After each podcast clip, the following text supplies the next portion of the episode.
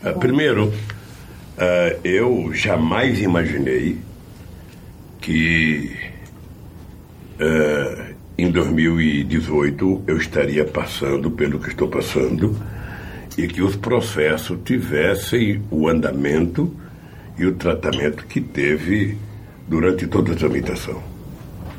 Tá? Quando surgiu, vou dar um, um exemplo do primeiro. Quando surgiu o primeiro problema do apartamento, eu fui conversar com alguns advogados. Ah, ele falou: Não, Lula, isso não vai andar, isso é tão insignificante, isso é tão. Sabe? Você tem que ter direito de propriedade, você tem que ter um documento de propriedade. Ninguém pode dizer que o apartamento é teu, sabe? Seu apartamento não é teu. Ah, eu lembro até que um companheiro muito importante, o, o, o, o Nilo, Batista. Nilo Batista, Nilo Batista, que foi um companheiro que fez parte do primeiro processo, ele falava, "Ô, Lula, não tem jeito desse processo andar. Isso não vai parar, isso é tão ridículo. Você está lembrado que na primeira audiência eu falei para Moro, Moro, você já foi comprar, já foi numa loja comprar sapato com a sua mulher? Ela não manda descer um monte de caixa, ela põe no pé, tudo, depois ela devolve, ela comprou algum? Não, então ela não tem sapato. Será que se o dono da loja abrisse um processo que ela experimentou, sabe, ela teria que pagar pelo sapato? O fato, o fato de eu ter disposição de comprar apartamento e não comprar, eu comprei o apartamento. Então, o processo que era o mais elementar de todos, sabe, que todo mundo dizia que não ia andar, e eles precisavam me levar para Curitiba, porque só tinha sentido me processar se fosse levar para Lava Jato. Eles inventaram uma história macabra. Inventaram uma empresa de offshore que tinha comprado um apartamento no mesmo bloco e que, portanto, essa empresa offshore tinha relação com a OAS e que, portanto, tinha problema da Petrobras no edifício. Essa foi a explicação para levar o processo para Curitiba. Tá? Ah, Cinco dias depois, descobre-se o quê? Que a empresa de offshore era dona do apartamento que o, a Globo tinha lá em, em, em Paraty e que era dona do helicóptero ah, ah, da Globo. A, a moça que tinha sido presa foi liberada, sabe? O offshore desapareceu, o assunto desapareceu e ficou Lula lá em Curitiba. Tá? Com todas as reclamações que nós fizemos, eles nunca deram a menor importância para qualquer argumento da defesa. Foi nesse instante que eu comecei a perceber que não era o Lula pessoalmente que estava sendo julgado, era o governo que estava sendo julgado. Era a forma e o jeito de governar. Porque eles começam a perguntar como é que se escolhe ministro. Eles poderiam estar perguntando para o Temer agora. Como é que ele escolhe ministro? Poderia até perguntar para Fernando Henrique Cardoso como é que ele escolheu o ministro, como é que ele conseguiu aprovar a lei da reeleição. Nada, mas o problema era o governo Lula. O problema era o governo Lula. Por que, que você indicou alguém do PP? Por que, que você indicou alguém do PMDB? O companheiro, em qualquer regime democrático, sabe, qualquer governo que disputa uma eleição, sobretudo no regime presidencialista, e ele não consegue ter uma maioria de deputados, ele vai fazer uma aliança política. E é normal que os partidos que fazem parte da coligação indiquem pessoas para governar. Sabe, é no mundo inteiro. Sabe? Ah, a coisa era tão grave que um dia eu chamei o diretor-geral da Polícia Federal e o Zé Eduardo Du- Cardoso, eu falei, ô, ô, gente, vocês não podem. Vocês não podem dar, dar um cargo de delegado para um cidadão se ele não tiver uma formação política. Quem era o chefe da Polícia Federal nessa época? Ah, era o tempo Zé Eduardo Dutra. Não é Delayol, era Zé Eduardo Dutra ou Zé Eduardo Cardoso. Zé Eduardo Cardoso. Era. É o cara que ficou mais tempo. É. Da- Yellow. Da Yellow, É isso. Então eu comecei a perceber que nós estávamos diante de um julgamento do governo, do jeito de governar.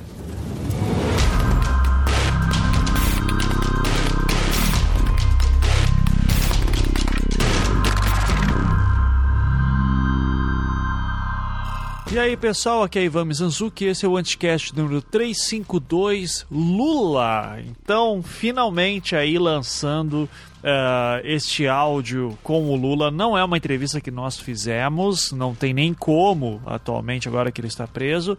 Uh, então, só para explicar, é, isso aqui é uma parceria que nós do Anticast estamos fazendo com a editora Boitempo e com a ajuda também do Instituto Lula, é, porque este áudio é, ele é uma edição feita a partir de um bruto de 10 horas de entrevistas que foram conduzidas pela Ivana Jenkins, é, da editora Boitempo, o Juca Kifuri, o Gilberto Maringoni e a Maria Inês Nassif para a produção do livro A Verdade Vencerá, o Povo Sabe Porque que me condenam.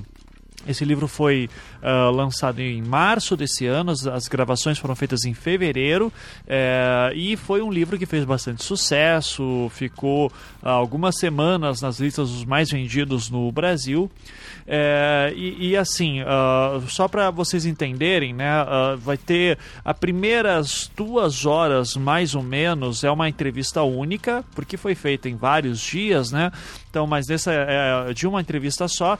E daí depois, mais ou menos de duas horas, vai ter trechos de outros dias, uh, que são trechos que eram mais interessantes dessas 10 horas é, do, do bruto total, né? É, sempre que for fazer uma alteração de um trecho para o outro, para só não ficar um vazio, eu coloquei um sonzinho uh, de transição, que é esse aqui. Então, como eu falei, essas gravações foram feitas em fevereiro de 2018 e foram feitas lá no Instituto Lula. E esse livro, A Verdade Vencerá, já foi publicado em inglês, espanhol e italiano e em breve deve sair em mais idiomas.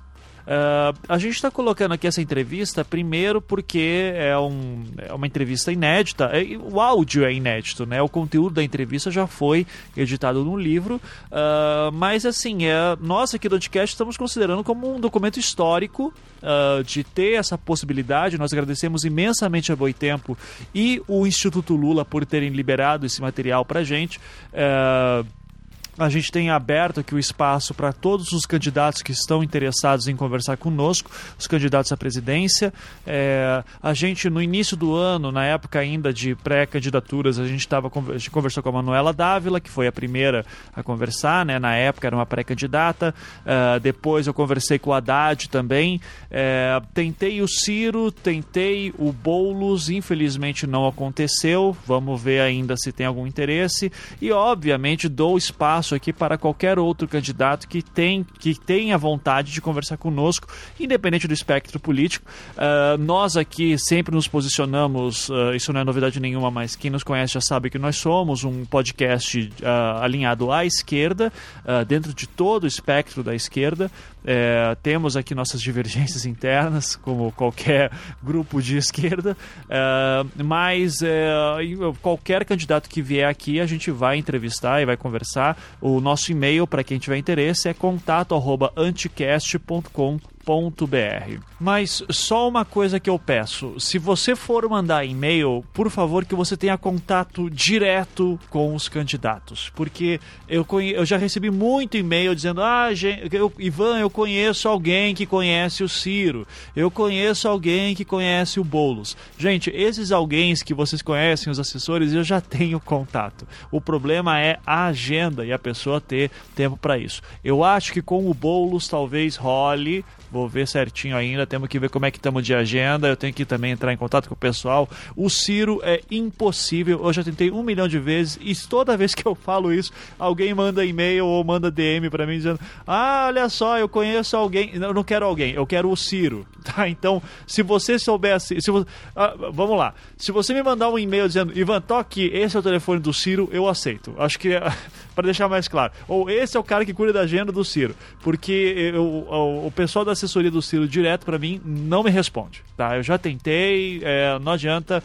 É, eu estou falando isso para não é nem para reclamar dos caras, é porque eu não, não, é porque eu não aguento mais gente mandando e-mail dizendo ah tenta falar com o Ciro, tá? É, tenta esse cara aqui. Então, estou avisando já por causa disso. Então, se você tiver o contato direto com os candidatos, eu tenho o maior prazer em entrevistá-los. É só entrar em contato se quiser, melhor ainda, a assessoria deles me mandar é, e-mail me facilita muito a vida é, e seria ótimo, seria muito legal conversar com o pessoal. E assim, tendo em vista que não foi a gente que fez a entrevista, que não fui eu que entrevistei o Lula, uh, a gente sabe que não tem esse espaço para, por exemplo, confrontar ele com, com, alguma coisa que ele falasse, apesar que, vamos falar a verdade, os entrevistadores são muito melhores do que eu jamais serei. Uh, ainda assim, para poder ter esse espaço de debate, é, a gente vai fazer um programa comentando a entrevista. E esse programa deverá ser lançado ainda essa semana, no final da semana, se tudo der certo. É, então, eu espero que a gente lance uh, provavelmente no, na sexta-feira. Então, o Anticast 353 será um comentário sobre esta entrevista do Lula, esse material aqui de três horas. E depois da entrevista do Lula, para quem já nos acompanha, sabe que nós estamos com uma programação especial uh, durante as eleições agora para acompanhar os debates dos presidenciáveis. Este domingo tem debate novo às sete e meia da noite e logo depois do debate, eu acho que lá por umas 10 da noite, a gente vai fazer uma live no YouTube uh, comentando o que rolou no debate. Né? E isso, uh, depois dessa live no YouTube, a gente pega aquele áudio e lança aqui no nosso feed do Anticast também, os nossos comentários, nossos debates do debate. Uh, e nossa programação completa desses debates uh, você pode conferir no nosso site anticast.com.br Uh, o post em destaque lá é justamente uh, a nossa programação do debate dos debates, é, inclusive com calendário para você poder assinar esse calendário e ter tudo uh, rapidinho no teu, no teu celular aí para nos acompanhar e acompanhar também qual é a programação do, dos presidenciáveis, tá? E quem também está com programação especial para as eleições é a nossa parceira aqui, a Boitempo, uh, que começou essa semana a cobertura das eleições uh, por eles. A, a editora Boitempo contará com um especial no blog da Boitempo, que é blogdaboitempo.com.br, cobrindo as eleições, um serviço de WhatsApp com indicações de vídeos e textos diária, uma série de vídeos com indicações de leituras, eventos, entrevistas de autores em podcasts e na imprensa, além de listas de leituras com desconto no site da editora boitempoeditorial.com.br, incluindo um combo com obras relacionadas às eleições. Então, com o objetivo de qualificar o debate durante o período eleitoral, a Boitempo criou um combo de leituras que inclui os livros A Verdade Vencerá, de Luiz Inácio Lula da Silva, Resgatar o Brasil, coletânea organizada por Gessé Souza e Rafael Valim, Gênero e Desigualdades, Os Limites da Democracia no Brasil, de Flávia Biroli, a Difícil Democracia, de Boaventura de Souza Santos, e As Contradições do Lulismo, organizado por André Singer e Isabel Loureiro.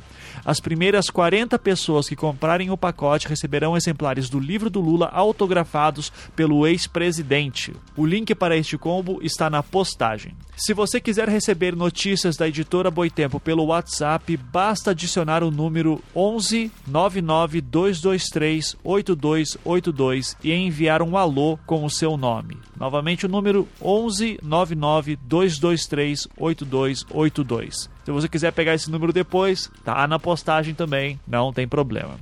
Além de tudo isso, a Boitempo também vai lançar durante as eleições duas coletâneas que tematizam impasses do presente e vai sortear um exemplar de cada aos ouvintes do Anticast. Então, esses livros são Resgatar o Brasil, que é uma coletânea de artigos com pautas para a renovação do país, organizados e escritos por Gessé Souza e Rafael Valim e discute temas como corrupção, política externa, dívida pública, reforma tributária, mídia e estado de exceção no Brasil, e conta com textos de Gilberto Maringoni, Luiz Nassif, Ladislau Dombor, Maria Lúcia Fatorelli e André Horta. Já está nas livrarias este livro, e o outro livro também é O Ódio como Política, organizado por Esther Solano, e a coletânea trata de perfil, projetos e correntes das direitas no Brasil, com textos de Ferrez, Rosana Pinheiro Machado, Luiz Felipe Miguel, Stephanie Ribeiro, Silvio Luiz de Almeida e o Carapanã, nosso querido amigo,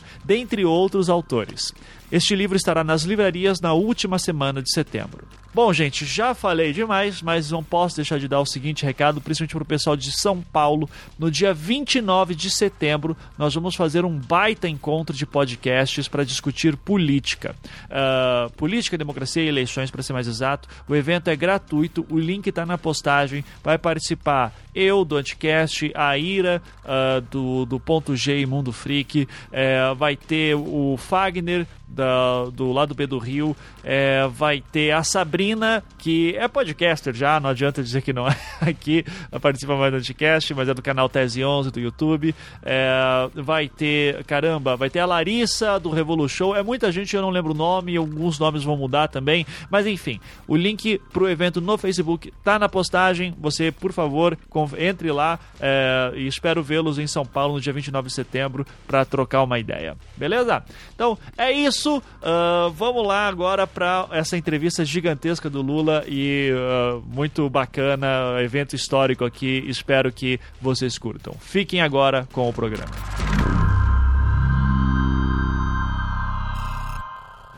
Sabe, como é, como é que, que alguém indica uma pessoa? Como é que alguém indica uma pessoa? Para você indicar um diretor da Petrobras, vamos pegar o Paulo Roberto, e o Duque era um funcionário de 30 anos de carreira. Tá? Quando alguém indica o nome de um cara desse, o nome desse cara vai para o GSI. O GSI faz a investigação para saber se ele tem algum problema. Depois, o que é estranho é que quando você indica esse cara, que tem 30 anos de carreira, não houve uma manifestação do Conselho da Petrobras, que é quem indica, na verdade, porque a gente apenas encaminha? Não houve um questionamento sabe, do Conselho da Petrobras, não houve um questionamento do Sindicato dos Trabalhadores, não houve um questionamento do Sindicato dos Engenheiros, não houve nenhum questionamento do, do, do, do Ministério Público, não houve nenhum. Sabe, não houve nenhuma contestação em lugar nenhum. Ah, quando chega um nome desse que não tem contestação e o cara é profissionalmente capaz, o que, que acontece? Ele é indicado. E assim vale para todo mundo. Então eu descobri que, na verdade, eles não estavam querendo só o Lula, eles estavam querendo. Até em 2015, eu tinha dito ao PT, num evento em Brasília, o PT tem que tomar cuidado que eles estão trabalhando para criminalizar o PT. Nós já tivemos o exemplo do partidão aqui no Brasil. Ah, e depois, depois foi confirmado tudo com o PowerPoint do Delanhol. O Delanhol, quando apresentou aquele PowerPoint, se a gente fosse um país sério, aquele Dallagnol teria se desonerado a bem do serviço público e alguém abriu um processo contra ele para prendê-lo. Porque um cidadão construir, que eu acho que foi a Globo que construiu para ele, o pessoal que faz PowerPoint pro Fantástico, sabe? Ah, o cara construir um, um, uma, uma, mentira escabrosa daquela. E depois de uma hora e meia, fazendo a exposição, falou o seguinte: não me peçam provas. Eu tenho convicção. Um cidadão desse não pode ser sério. Tá? Ele só pôde fazer isso porque tinha pactuado com alguém para transformar em verdade as coisas dele, que era, sobretudo, a imprensa, mas, sobretudo, liderado pela Rede Globo de televisão. Bem, então, depois disso, uh, eles começaram a andar atrás de todas as minhas palestras. Eles começaram, sabe, que eu não tinha nenhuma obrigação de ter, mas como o Estoquia me acompanha e não me larga nunca, ou seja, eu sou o único cara, o Clinton não viaja com imprensa. O Obama não viaja com. com pois é, toda as minhas palestras, Juca, é discurso por escrito, e depois do que eu falo de improviso é gravado, fotografado e ainda dou entrevista em muitos lugares. Portanto, a, primeira desconfiança dele era que era secreta as palestras. Então nós temos discurso, temos gravação, temos fotografia, temos. Sabe? Nada disso interessa para eles, era preciso dar continuidade à mentira. Aí vem viagem para África, vem Porto de Mariel em Cuba, vem dinheiro para o BNDES, vem financiamento. Tudo para eles virou, sabe? Que o PT é uma organização criminosa e que, portanto, tudo que o PT fez foi errado. Bem, eu, eu, eu até brinco com os advogados, quer dizer, se o processo mais simples, os caras me deram 12 anos de cadeia, sabe, eu fico pensando os mais difíceis. Né? Quais são? É, todos, porque daqui para frente, minha filha, daqui para frente, veja, eh, vamos pegar esse caso que eu fui para até depoimento sexta-feira do Frechico.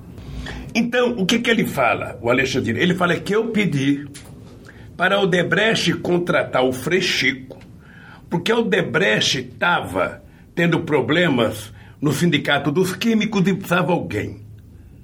Sabe? Eu fiquei. Alguém o quê? Fazer mediação. É, mas fazer, fazer o Frechico seria a ponte entre o Debrecht e os conflitos sindicais. Eu falei, ó, primeiro, o Frechico jamais pediu um favor para mim. Jamais. Sabe? Segundo, eu não conheci o Emílio Debrecht. Terceiro, eu não tinha nenhuma intimidade. Eu não era presidente em 2002, eu tinha sido derrotado em 1989. O que, que o Emílio Debrecht queria ah, pedir favor para mim? Mas está lá. Qual era a ideia? A ideia é que eu, sabe, fizesse a manobra para facilitar a vida da Odebrecht no setor A petroquímico. minha pergunta é outra. Com tanto dinheiro eh, que lhe atribuem, eh, o Frechico, que é um irmão querido, né, mais velho, eh, não precisava de... Não precisava, eu não precisava disso. não precisava. E também porque o Frechico é uma figura bem relacionada no movimento sindical. Certamente algum sindicato poderia ajudar o Frechico. E, e eu acho que se em algum momento a Odebrecht precisou contratar o Frechico, ela estava contratando um cara que tinha especialidade em movimento sindical. Ele tinha sido vice-presidente do movimento sindical, do Sindicato dos Metalúrgicos de São Caetano do Sul. Sabe? Ele deixou de ser porque ele foi preso junto com o Vladimir Zog em 1975. Sim. Sabe? Eu falei pro delegado, esse cara que você está achando que se vendeu por 3 mil reais, esse cara passou 75 dias sendo torturado por vocês. Tá?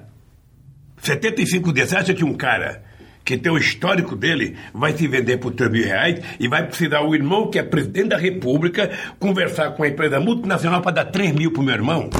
Ah, vá pra casa do cacete. Então, é, mas tem outras coisas absurdas. Tem outras coisas absurdas. Ah, que vão ficando esclarecidas com o tempo. Eu, eu acho que.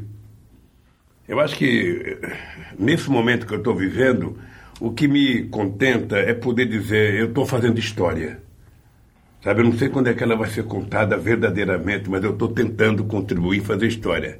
É por isso que as pessoas, sabe, acham, "Ah, Lula, você poderia ir para uma embaixada, você poderia pedir asilo, você poderia ir para cá do cacete. Eu vou ficar aqui no Brasil, na minha casa.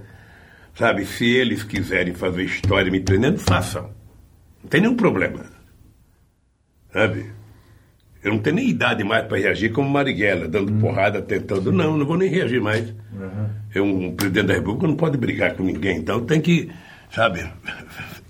Mas eu, eu, tô, eu tô absurdo, é com, é com, é com o método, quer dizer, com, a, com a, a montagem da mentira, a contagem da mentira contada.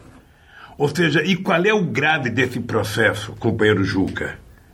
O grave desse processo é que, como ele está sustentado numa mentira muito grande, que é a do PowerPoint, que é a chamada nave-mãe, e como a Polícia Federal, a Veja, a, Veja, isto é, essas revistas são a base de quase todas as investigações.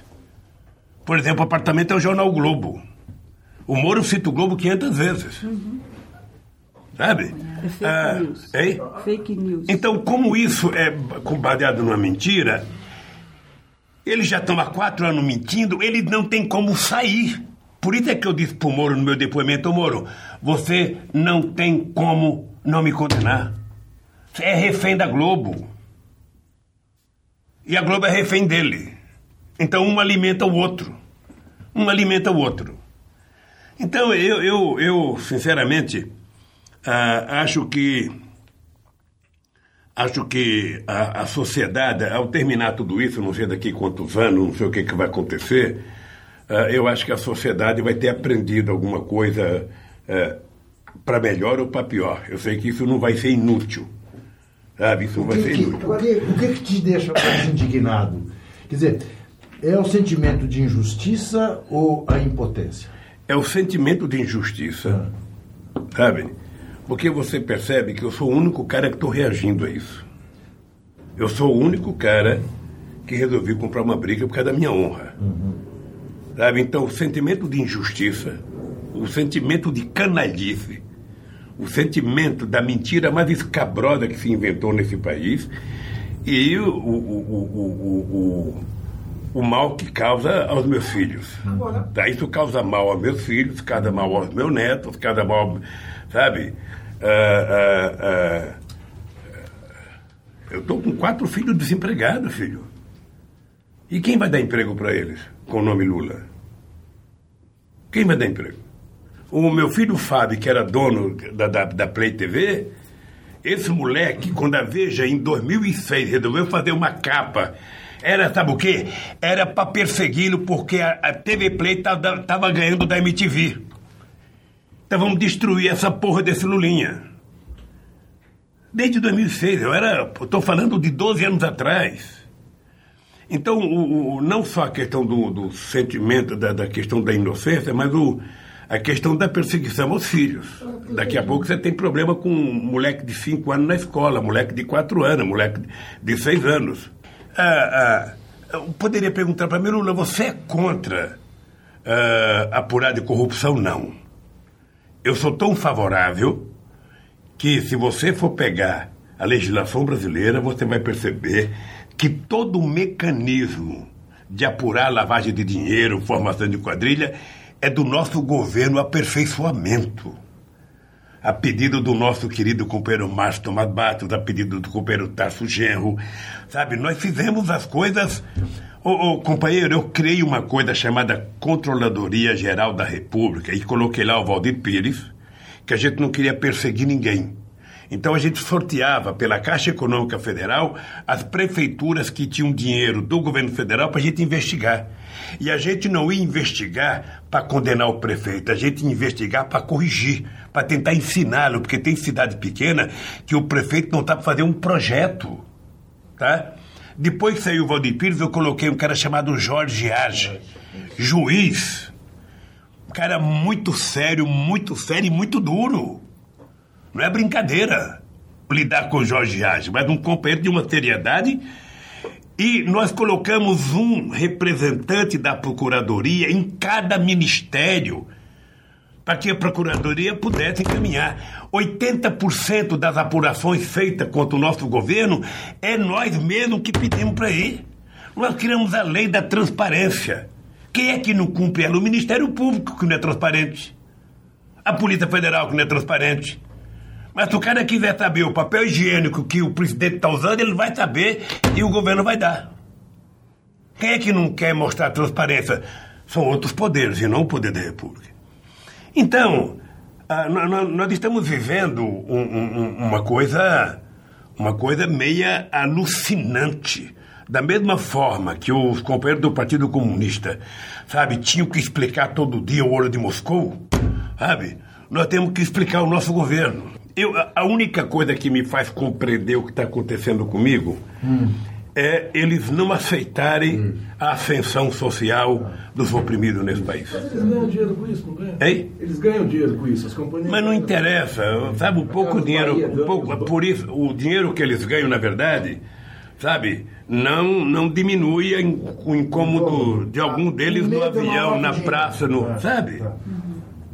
Hoje a elite brasileira é tão perversa que na, na, na guerra de Guararapes, sabe, os, os, os coronéis não deixavam nem o negro nem os índios participarem porque diziam: se a gente ganhar com eles, eles depois vêm para cima de nós. Então é assim. É assim. Eu sempre tratei todo mundo bem. Sempre. Agora, em que momento o senhor percebeu? Em que momento o senhor percebeu essa, que, que uma trama estava sendo urdida. Olha, não, no, no mensalão, veja, o, o mensalão. Uh, eu, eu, na verdade, também nunca acreditei na história do mensalão. Hum. Eu. Não, mas na perseguição do mensalão. Então, mas foi, foi aí a grande descoberta do século XXI de como a mídia poderia ser utilizado para criminalizar as pessoas antes da justiça. Tá? Uhum. A mídia tomou a decisão de, ao invés de esperar a justiça criminalizar, eu vou transformar esse cara em bandido. Uhum. Eu tinha medo porque se o Zé Dirceu não é preso, o Zé Dirceu poderia ter sido atacado por um fanático aqui numa rua de São Paulo e ser morto. Tal é o ódio que eles disseminaram contra o Zé Dirceu. Uhum. O senhor conviveu com a elite, com a nato, com o topo é. da pirâmide social. Como é que é essa coisa? A relação pessoal é uma coisa e a relação institucional? Não, eu acho que um dia vocês poderiam perguntar para eles. Encontrar com o Roberto Setúbal, com o Trabuco, com o Guedal, uh, com o Abílio Diniz, com o João Roberto. Perguntar para ele. Veja, porque, qual é a minha relação? Eu, como presidente da República, eu dizia alto e bom som todo santo dia.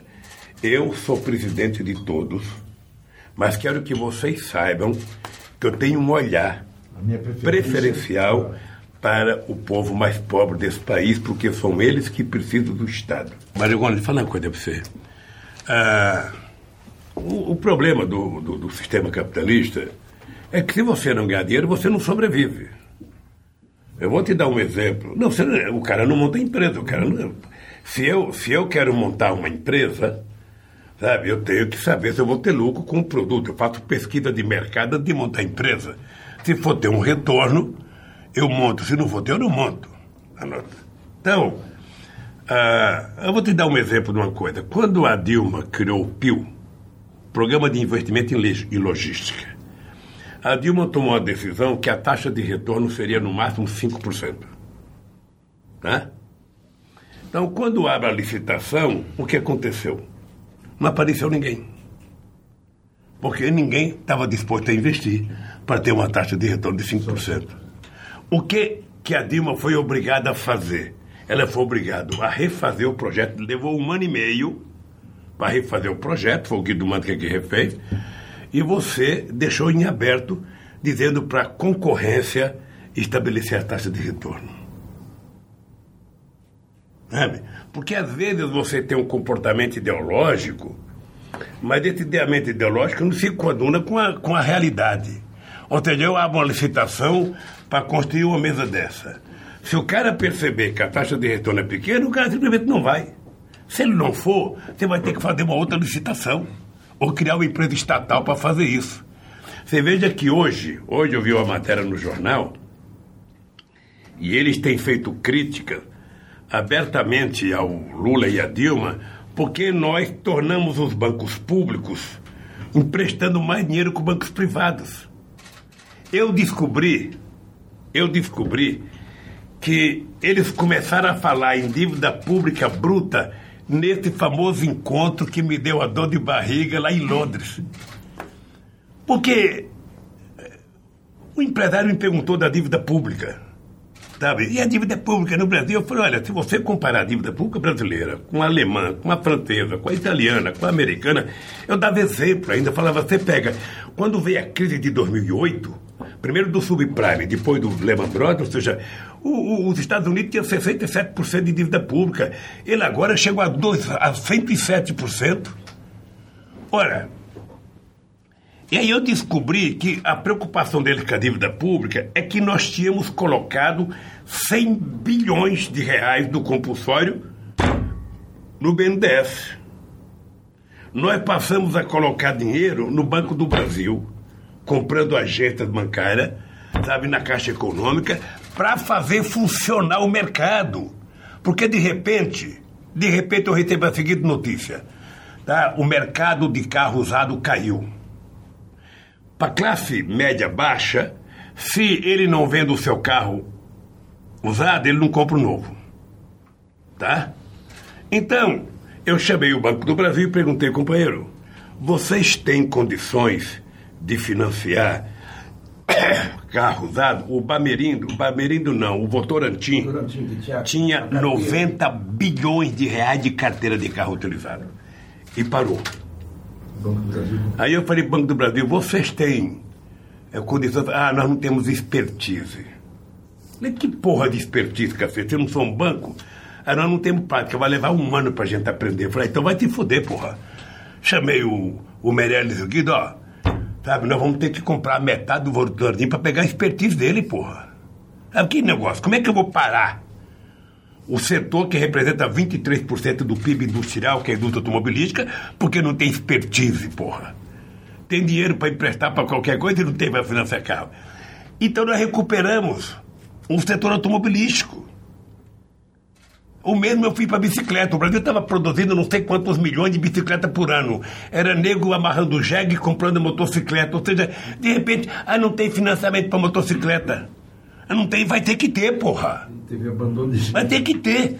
Então, ele- eles, eles hoje estão aí uma crítica, porque a, o- a dívida do BNDES, que está devolvendo para o governo federal, Não tem outra crítica Era- é que tem jegue abandonado demais. era melhor o BNDES estar investindo esse dinheiro em alguma coisa do que devolver para o governo federal pagar a sua dívida de juros.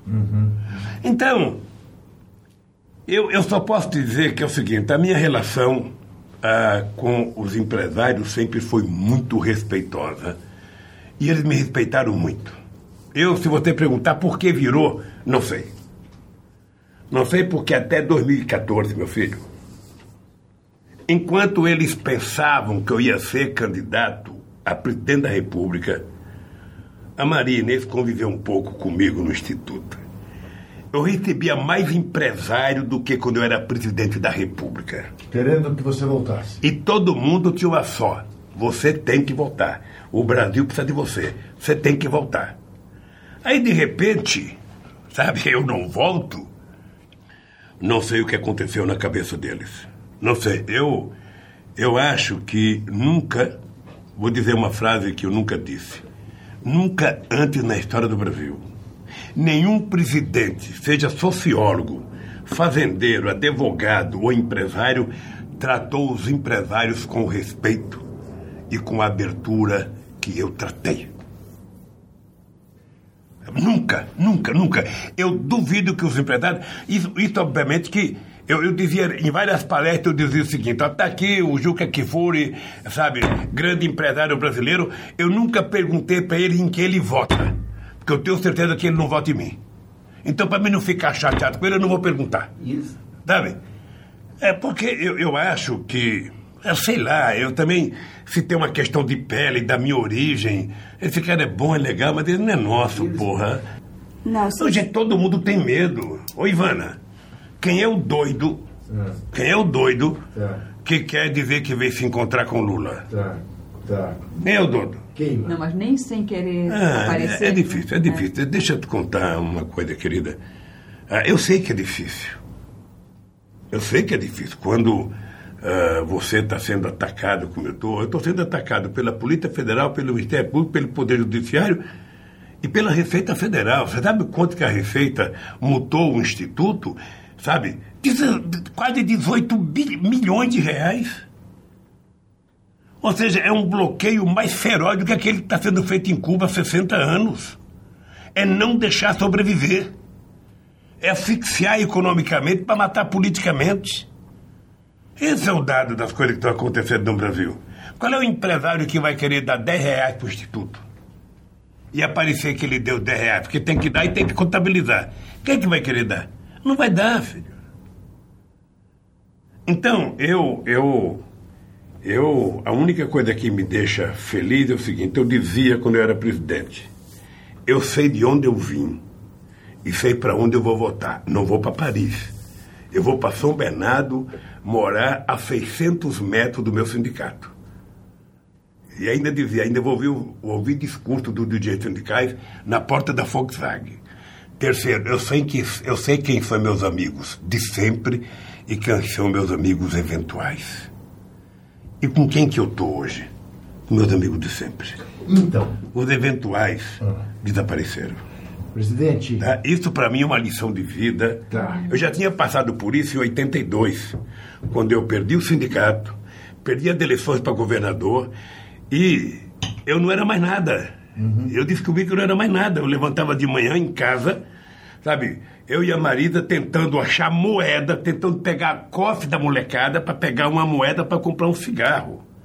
A gente tomava café com pão sem manteiga porque não tinha dinheiro para comprar. E nunca ninguém passou lá para falar: Ô Lula, você tem manteiga? Ô Lula, você tem cigarro? Nunca. Então eu já tinha um pouco dessa experiência de vida. Então essas coisas não me magoam porque eu sei que é assim. Eu sei que assim, eu não faço as coisas esperando favor. Não faço. Sabe?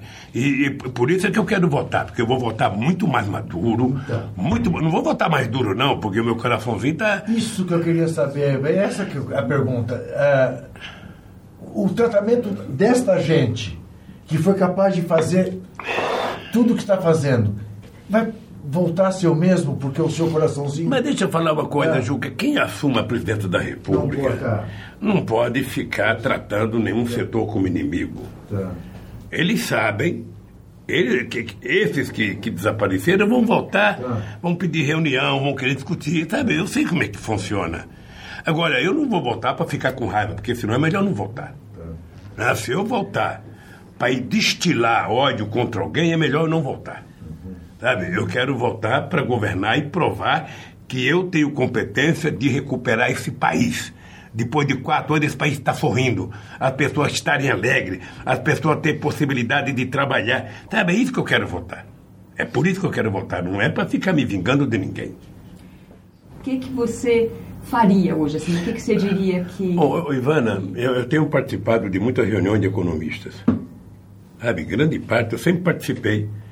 Aí eu sempre gostei de economia. Eu brinco que se eu pudesse ter entrado numa universidade, eu ia ser economista, porque economista na oposição é um bicho sabido. Pense numa pessoa que sabe tudo. Porque quando você está na oposição, você fala, eu acho isso, eu acredito naquilo, eu penso isso. Acontece que quando você tem um governo, você não acha, você não pensa e você não acredita. Você faz ou não faz. Essa é a diferença. Tá? E eu digo para os economistas: olha, tem um componente que vocês não discutem na economia, que é a base central do sucesso da economia, que é você ter uma pessoa que tenha credibilidade aos olhos da sociedade e com a credibilidade o que ele falar possa ser aceito pela sociedade. Porque a economia, para dar certo, as pessoas têm que acreditarem naquilo que você está falando. Vocês não podem se esquecer que antes de eu tomar posse em 2003, qualquer reunião de economia dizia: sabe, o Brasil está quebrado, o Brasil não vai dar certo, o Brasil quebrou duas vezes no governo Fernando Henrique Cardoso, o Lula não vai conseguir governar, o FMI não vai deixar, não tem das contas. Sabe, eu até dizia, gente, se o Brasil está como vocês estão dizendo, por que, que vocês querem que eu seja eleito presidente da República? É, é melhor não me eleger, deixa eles ganhar. Se é para quebrar, deixa quebrar da mão deles. Então, eu tinha consciência, Ivana, eu tinha consciência. É, eu já falei para você, a minha obsessão de não errar era muito grande. Uhum. Era um compromisso de fé. Uhum. Se eu errasse, como é que eu ia voltar para São Bernardo? Qualquer um de outro segmento social que errasse ia passar seis meses em Paris, oito meses, ia para Madrid, ia fazer um doutorado. Fazer doutorado no quê? Não tem mais doutorado de torneiro mecânico. Mudou tantas máquinas que eu nem sei mais usar. Então tem que me foder Bernardo mesmo. Então, a minha obsessão era não errar. Eu não posso errar porque eu não tenho como olhar aquela pionzada no olho. Mas não sabe o que é isso. Sabe? Nenhum deles que chegou lá sabe o que é isso, porque nenhum deles teve o compromisso que eu tenho. Então essa obsessão fez com que, ao tomar a presidência, veja, eu troquei, eu troquei, sabe, toda a gordura política que eu tinha por fazer um ajuste pesado que eu fiz. Vocês estão lembrados que eu elevei a, a, o superávit, o superávit para 4,1%, para a memória. Tá? Porque eu tinha que trocar aquilo para fazer as coisas que eu tinha vontade de fazer. Os juros também subiram? O juro, não, mas o juros já estava 23, foi para 26, é. mas ele tinha vindo de 49. É, Fernando Henrique. Sabe? Tinha vindo de 49. Veja.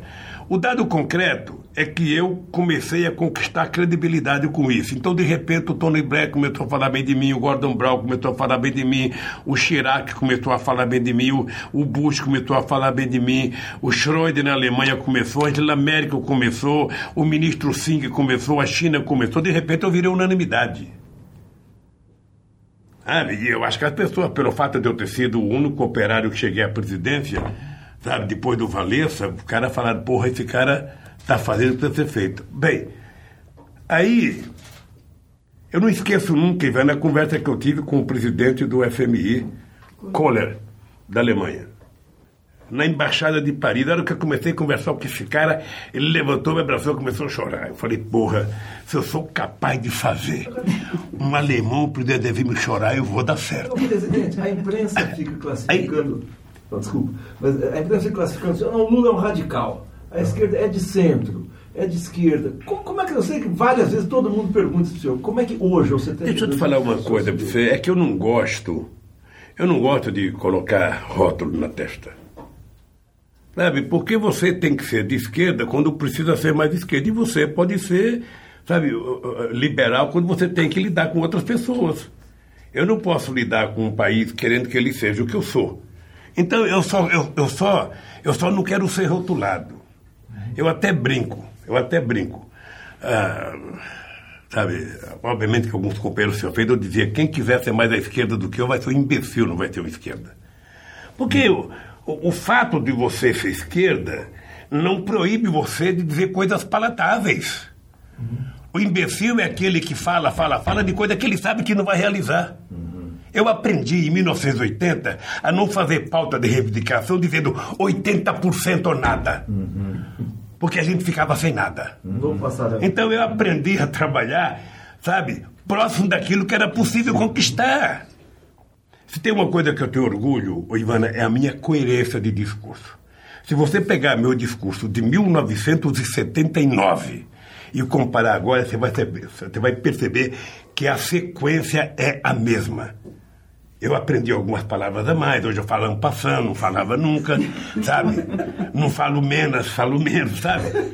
Ah, ah. Mas a linha é a mesma da coerência. Porque sabe o que acontece? Eu não sou um operário científico como gostaria que eu fosse meu amigo Prestes. Eu sou um operário operário. Eu sou mais do que científico, eu sou só operário, porra. Sabe? Uma vez eu fui no debate com o Prestes em Cajamar e depois que eu falei, tá, eu gosto muito do Inácio, mas ele não é operário científico. Eu falei, porra, Preto, eu já sou operário, ainda quer que eu seja científico? Agora, Cacete. presidente, é, é, num, no, num novo governo, num eventual novo governo, a sua base de apoio está muito definida, né? muito polarizada. É, isso mudaria isso mudaria alguma coisa no, no, presidente eleito em 2002 e no presidente oh, eleito agora? Querida, enquanto você não mudar o modelo político do Brasil, uh, enquanto você não fizer uma reforma política e que você possa ter partido mais definido ideologicamente, uh, qualquer que seja o presidente eleito, Seja a companheira Manuela, o companheiro Guilherme Boulos, o companheiro Ciro Gomes, o companheiro. Quem ganhar as eleições, ao terminar na apuração, ele vai ver quantos deputados ele tem, quantos senadores ele tem que votaram com ele. Tá? E aí ele vai ter que saber que para ele votar uma coisa importante na Câmara, ele vai precisar de no mínimo 247 votos. Se ele não tiver, ele vai ter que buscar. E ele vai buscar, normalmente, em quem não votou nele. Tá? Isso chama-se negociação. Foi assim que acabou a Segunda Guerra Mundial. Sabe? Alguém negocia. Sabe o que, que o Stalin queria, o que, que o, o Truman queria, o que, sabe, o que, que o Churchill queria, ou seja, aí você negocia. Eu até fui visitar a casa da negociação. Mas é assim. Sabe? Ah, se não for assim, você não governa. Ah, no Brasil tem um problema que a gente não repara, Marigoni, eu gostaria que vocês começassem a reparar. Que é o seguinte: o problema não é o PMDB. O PMDB tem cara. Você sabe quem são o PMDB. O problema são a quantidade de partidos intermediários que tem 20 deputados, que tem 18 deputados, que, tem, que, que quando eles se somam, viram uma maioria absoluta. Veja o crime nesse país que foi aprovado agora. Fundo partidário eleitoral. Tá? O PT, se tiver um candidato a presidente, um percentual do dinheiro do fundo é destinado especificamente à campanha do presidente. O que eu estou te dizendo é para você prestar atenção que quase ninguém vai querer ter mais candidato a presidente. Então, aquele que tem candidato a presidente vai pegar um percentual, 30%. e pode 30% do dinheiro do partido e vai pegar na campanha majoritária. Tem dinheiro para governador, tem dinheiro. Tal.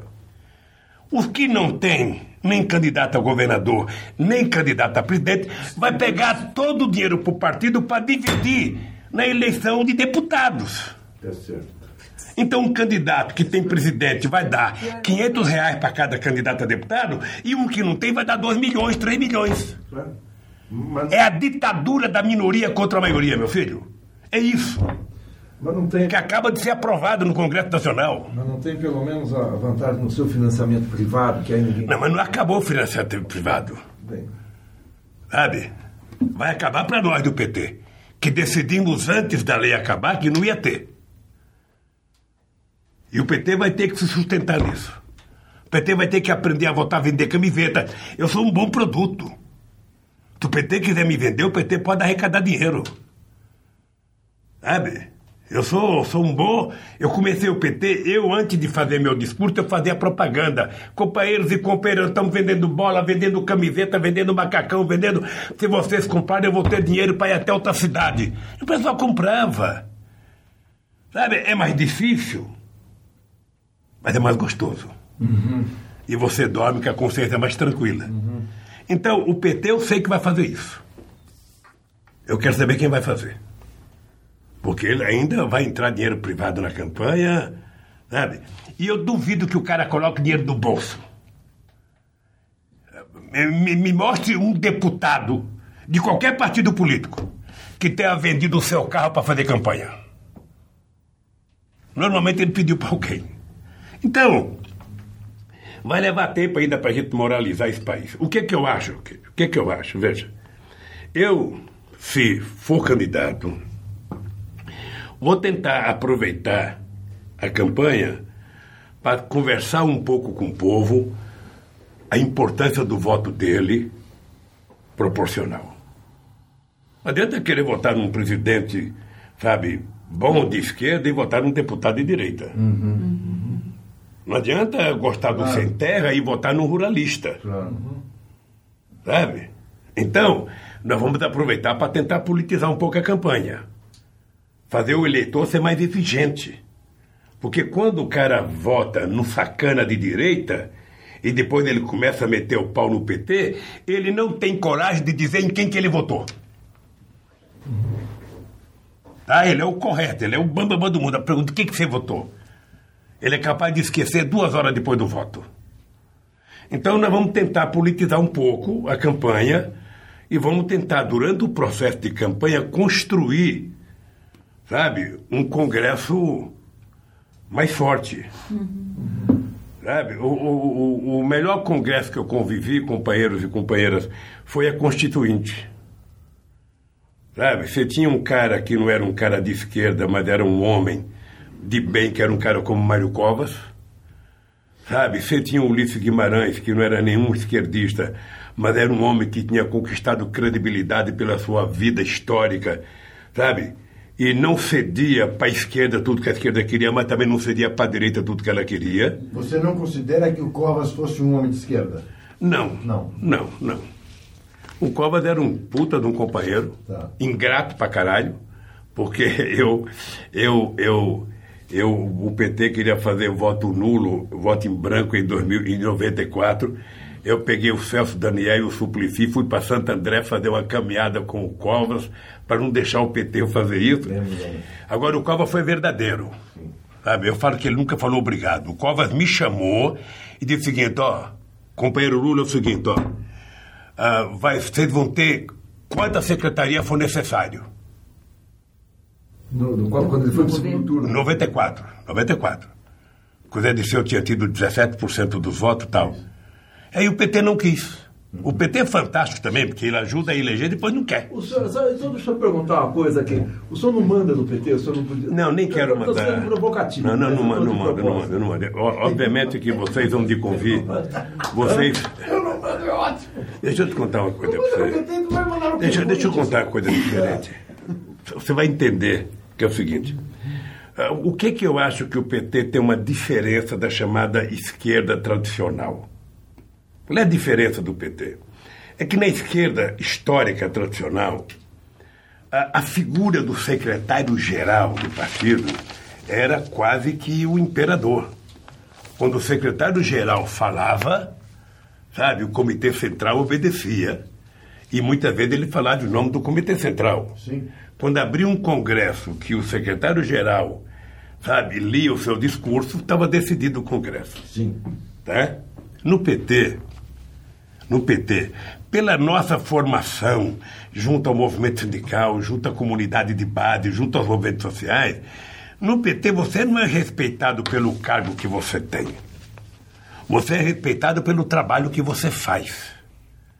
Tá? No PT, se você não tomar cuidado, você viaja daqui para Roraima, chega lá e vai fazer uma reunião com a direção do partido, se você falar uma bobagem, o cara vai te esfregar o dedo no nariz e vai dizer, não é assim não. Aqui não é assim não. E você vai ter que conversar com o cara. Essa é uma cultura que não existe no outro partido político. Tá? Não existe. Obviamente que eu sei que eu sou uma figura importante no PT. Eu sei que a minha voz pesa, eu sei. Mas, por exemplo, eu perdi a votação que eu não queria punir o Ayrton Soares em 85 antes dele votar. Eu achava que ele primeiro deveria cometer o crime para eu punir.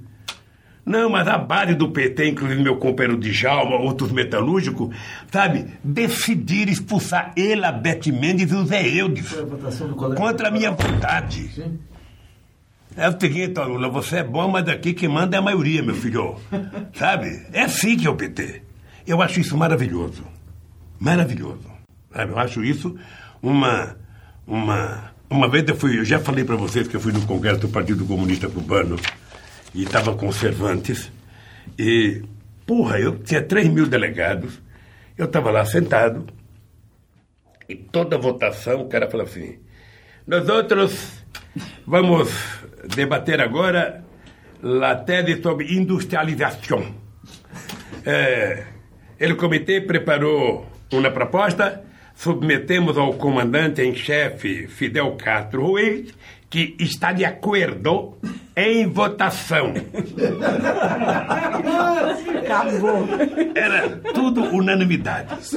Eu falei, aí eu falei, ô Cervantes, deixa eu falar uma coisa pra você, porra. No PT, a gente se reúne. A gente se reúne. 11 membros da executiva se reúnem, a gente faz um acordo. Da sala do acordo até o plenário já tem divergência. Não é possível. Aí ele falou assim pra mim, você vai ver. Você vai ver que na, na discussão de política externa, Vai ter. não vai ter discussão porque ah, ah, não foi levado para a base discutir. Então, dia seguinte, vai lá. Era um velho Rafael, como chamava o nome, um grande comunista, que era do Partido Comunista mesmo, não era do 23 de julho. Era Rafael, não sei das contas. Uma figura. Então tá lá, companheiros e companheiras, nós outros vamos votar a última tese de, de, de los dias. Política externa. Nós outros não fizemos discussão na base, mas aí é. eh, nos encontramos com o comandante em chefe Fidel Castro Ruiz e elaboramos um texto. sabe? Elaboramos um texto e ele está de acordo. Quer saber? Eu gosto disso. Unanimi- unanimidade. U- Unanimidade. Eu achava do cacete. Mas é assim, é assim, veja. No, no PCdoB do João Amazonas era assim. Sabe? E antes do João Amazonas devia ser pior ainda. No Partidão era assim. Sabe? Em outras organizações de esquerda, sabe? As pessoas querem democracia dentro do PT, mas quando ele se reunia, os grupinhos de trotiquistas ali, de, de maoístas do Caralho 4, eles não têm nada de democrático. Do Partido Esquerdo. Sabe? Então, a coisa importante, viu, Marinho, a coisa que eu acho mais sagrada é que o PT é a grande novidade política do mundo. Outro dia eu estava discutindo no avião vindo de Cuba para cá com o Daniel, com o, o Guilherme Boulos, E o Guilherme entusiasmado que ele tinha falado com o Podemos, no fim das contas, eu falei, ô, ô, Guilherme, deixa eu te falar uma coisa, querido. Você sabe a diferença entre o PT e o Podemos? É que o PT é um ser humano de 38 anos de idade. O Podemos ainda não aprendeu a tirar fralda. Não teve nem tempo de cometer erro, porque nem começou a governar. Sabe? Não, não pense. Ele agora está querendo criar o Avante, o Vamos, o, o Começamos, sei lá que porra. O, o, o, ele vai perceber. O PT no começo, para que você entendesse um discurso meu, um discurso meu, se juntar toda a esquerda brasileira, não era capaz de fazer um discurso que eu fazia em 82. Nós não queremos o seu voto pelo voto. Não pense que a gente vai ganhar as eleições para fazer proselitismo, fazer as coisas que você pensa que nós vamos fazer. Você vai ter que fazer. Não sou eu, não. Você vai ter que fazer escola, vai ter que fazer o catete, vai ter que fazer isso, vai ter que fazer aquilo, e ainda tem que pagar o partido. É para isso que nós queremos o PT. Porra! O cara falava, caralho, eu não estou preparado para esse partido. Aí chegava o Franco Motor e falava, olha, companheiro, eu vou fazer uma escola, fazer uma enquete. falava, porra, vem um cara aqui, me dá um esporro, cobra de mim que só vai acontecer as coisas se eu ajudar a fazer, diz que eu tenho que pagar o partido, que eu não quero o meu voto pelo meu voto. E chega um outro e fala, eu vou fazer tudo para você, fazer a escola, fazer uma creche, fazer uma estrada. Aí eu vou votar nesse cara que é mais fácil, é mais tranquilo. Eu não estou ideologicamente preparado para votar nesse tal de Lula. Conclusão, me fudi, fiquei em quarto lugar nas eleições. Sabe? Então, o que eu acho, o que eu acho é que o, PT deu cidadania à esquerda. Sabe? A esquerda vivia marginalizada, um monte de grupelhos escondidos por ali, por lá, aquele negócio todo. E de repente surge o PT, abre um guarda-chuva gigante, cada um dele é uma aspa do, do, do, do partido, cada um fala, sabe? Ah, o PT foi contra a ocupação do, do Vietnã, da, da, da do Afeganistão, sabe? Ah, quando a esquerda quase toda era favorável, menos os trotskistas, e, e eu era. Eu era contra a ocupação russa, era contra a ocupação americana, eu achava que eles deveriam cuidar do seu nariz e pronto. Então o PT conseguiu estabelecer uma coisa que é a convivência democrática na diversidade. A Ivana não tem que pensar como eu. Ela não tem que ser a mesma religião que eu vou. Ela não tem que ser corintiana. Ela sabe, ela é o que ela quer. O que eu posso compartilhar com ela é a construção de um projeto para esse país. Ah, então, eu acho que essa é a grande novidade do PT. A grande novidade do PT. Sabe? É não ter uma, uma, uma doutrina, sabe? Que quem não pensar como nós não presta, quem não pensar como nós não vale, sabe? Não é assim. Isso é que não o fanático do futebol. O PT não é o fanático. O fanático do futebol, como diz o nosso companheiro uruguaio, Eduardo Galeano. O, o, o Galeano, é que o fanático é aquele que não vai no campo para ver o jogo. Não. Ele vai no campo, fica olhando para o adversário para brigar. O jogo é o que menos importa. Sabe? O PT não é o fanático. O PT quer ver o jogo jogado. E se você, se você perceber, você vai perceber que todas as coisas mais progressistas que aconteceu nesse país do ponto de vista da administração pública começou em 2002 com as prefeituras do PT. Eu quero voltar a uma questão que acabou ficando sem resposta, que pode parecer bobagem, mas para mim não é. Sua falta de relacionamento hoje com figuras como Zé Dirceu, como é, é uma falta mais política ou afetiva? Eu acho que os dois. Os dois? Os dois. Eu, eu, eu, eu sou uma pessoa muito afetiva. Eu, eu não pareço, mas eu, eu gosto de conviver pegando ah, nas pessoas. Quem te disse que não eu sou muito afetivo. Ah. Então eu não consigo ter uma relação só política. Sim. Tá. Eu não consigo ter. Tá. Eu gosto do Zé de Seu, eu gosto do Genuíno, eu gosto Você do. Você tem saudade dele? É, lógico que eu tenho saudade da convivência. Tá. Sabe? Mas ao mesmo tempo nós estamos numa situação tão absurda. Hum que um juiz acaba de fazer mais uma condenação ao Zé Dirceu e deixa para daqui a um ano, para decidir o que vai fazer com o Zé Dirceu, ou seja, o Zé Dirceu, ah, parece mais um preso político. Uhum. Sabe? Então, eu, eu, eu, eu, tenho muita gente com quem eu. eu o que, que você acha do comportamento dele, só período, do, do, do Zé Dirceu nesse período todo? O comportamento dele preso, tudo? Eu acho que o Zé Dirceu é um guerreiro. Eu acho que o Zé Dirceu, uh, quem não quiser gostar dele por qualquer outra coisa, eu acho que às vezes o Zé Dirceu não cuida da imagem dele. Ele foi digno, né? Sabe? Mas o Zé Dirceu é um homem de muita dignidade e é um companheiro, sabe? Que soube enfrentar de cabeça erguida todo esse processo de revés que ele Você acha que ele é tão perseguido quanto fazem com você, que ele é inocente igual você é? Eu não eu não posso ser, ser categórico em dizer. É. Sabe, se o Zé Disseu teve contato com o empresário, se o Zé Disseu, se o Zé Disseu pediu dinheiro, se o Zé Disseu fez alguma coisa. Uh, tem algumas coisas que ele reconhece que fez. Eu, no meu caso, eu continuo desafiando. Uhum. O Moro, o TRF4, uhum. a Polícia Federal, o Ministério Público, sabe? A dizer um real na minha vida de empresário. Nunca precisei de favor, e, e faço isso não é apenas por uma questão do, do, de honestidade, não, é uma questão de comportamento político. Tá? De, e eu faço isso quando eu estava no sindicato, eu faço isso quando eu estava no PT, eu faço isso quando eu estava na presidência.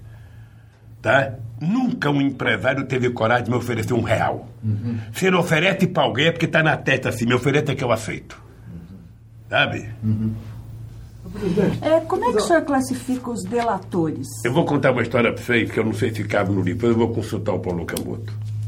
1982, 89, Paulo, eu não sei se foi 89 ou 82, o Paulo era o meu tesoureiro da campanha.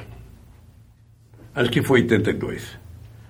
E o Paulo foi pedir dinheiro para o empresário o cara simplesmente falou para o Paulo, eu não tenho dinheiro, não posso dar dinheiro, estou fodido. Tá? Não deu dinheiro. Tá tudo bem. Passadas as eleições, esse empresário vai na minha casa com 60 mil dólares, verdinha, e fala, presidente, ô Lula, eu não pude te dar o dinheiro porque eu não tinha dinheiro na época, mas eu sei que você está devendo e eu vim, sabe, te dar uma ajuda. Eu falei para o Carol companheiro, eu agradeço muito, mas eu precisava do dinheiro durante a campanha. Acabou a campanha, eu não preciso do dinheiro. Pode levar embora teu dinheiro. O cara, não, Lula, pô, Lula, você está ofendido. Isso aqui é, sabe, eu só não dei porque eu não pude mesmo. Aceita o dinheiro. Não aceito o teu dinheiro. Muito obrigado, querido. Fico agradecido.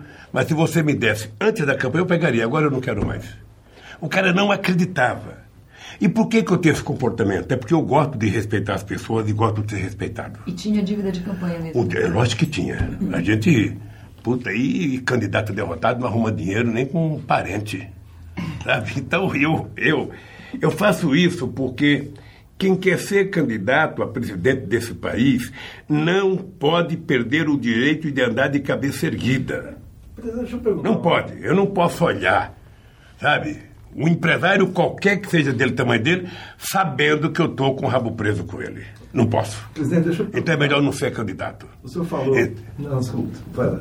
É o senhor falou de vários personagens, do Covas, do Prestes, do Ulisses e tal. E tem, eu sempre tive curiosidade com um personagem que o PT sempre teve uma relação de amor e ódio, que é o Brizola.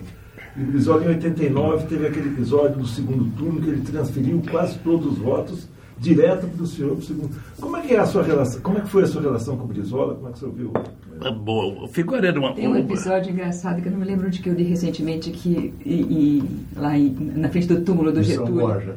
É, é. ele fala para você falar. Acho que você leu meu livro. O Brizola. Você leu meu livro, você então. É. O Brizola era uma figura extraordinária. O problema do Brizola é que ele era uma figura muito forte.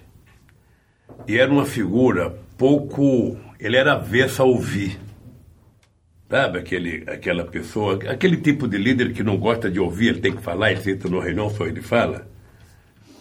Uh, mas teve o um episódio muito engraçado com o Brizola, que foi uh, no segundo turno, de 89. Uh, nós estabelecemos uma conversa com ele.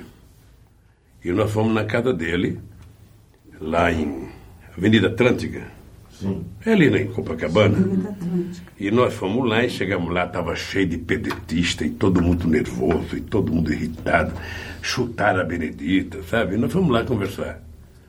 Chegamos lá, estava o Brandão Monteiro do lado dele, estava o Vivaldo Barbosa e Brizola, acho que tinha mais um. Darcy? Não, não. não. E estava eu, o Zé Disseu. Estava eu, o Zé Disseu, o Guxiguei e acho que a Benedita. E começamos a conversar, começamos a conversar, aí o Brizola começa, olha Lula, eu queria te dizer que uh, na nossa eleição houve um empate técnico. Uhum. 500 mil votos, sabe, não é muita coisa. Sabe, então, o que, que eu acho, Lula? Eu acho que eu e você deveríamos retirar a candidatura e apoiar o Mário Covas. Eu falei, ô Brizola, isso aqui não é pesquisa, é um resultado eleitoral. Se o povo quisesse votar no Mário Covas, teria votado. Por que, que não votou, porra? Eu ganhei as eleições, eu quero conversar com você, o teu apoio, rapaz. Aí entramos na questão sindical, começamos a discutir a questão trabalhista, a questão de Getúlio e tal. E tinha me preparado o seguinte: a Brizola pegar na tua mão e te levar na janela, é porque você ganhou ele. E fomos conversando, fomos conversando, fomos conversando. E aí, quando o Brizola resolveu mudar de posição, ele começou a mudar de pretexto. Você sabe, Lula, que eu estou lembrando de uma coisa. A Austrália, ela teve um primeiro-ministro sindicalista que foi o cara responsável pelo desenvolvimento da Austrália. Aí eu falei, ah, ganhei. Aí ele levanta, pega a minha mão e vai na janela. Aí, que saúde o pessoal aí ele foi, foi, aí ele, ele trabalhou. E por que, que ele passou todos os votos? Você precisa tomar muito cuidado com o que você fala, filho. Que é o seguinte, o Brizola, ele tinha certeza que ele ia para o segundo turno. Ele tinha certeza. Então todo o discurso dele é o seguinte: se eu ganhar, o Lula vai me apoiar. E se o Lula ganhar, eu quero dar todos os meus votos para ele. Ele cansou de dizer isso na certeza de que ele ia ganhar. Claro, claro. Então foi uma coisa, só para você ter ideia, quando eu fui conversar com o Brizola, já tinha uma pesquisa dizendo que 75% dos votos do Brizola Sim, já estavam me apoiando. Conta, conta o episódio do, na frente do túmulo do Getúlio. Não, ali, eu vou agora outra vez. É. Mas é, o, o Brizola ele tinha uma certa mágoa de mim, porque eu não ia no túmulo do Getúlio. Até porque o PT, o PT era muito crítico Isso, à estrutura sindical brasileira e ao Estado Novo. O PT era crítico. Você tem artigo, livro de vários intelectuais do PT fazendo uma crítica. Hoje eu não sou mais. É. Hoje eu tenho compreensão dos erros, mas também sou obrigado a compreender os acertos do, do, do, do Getúlio.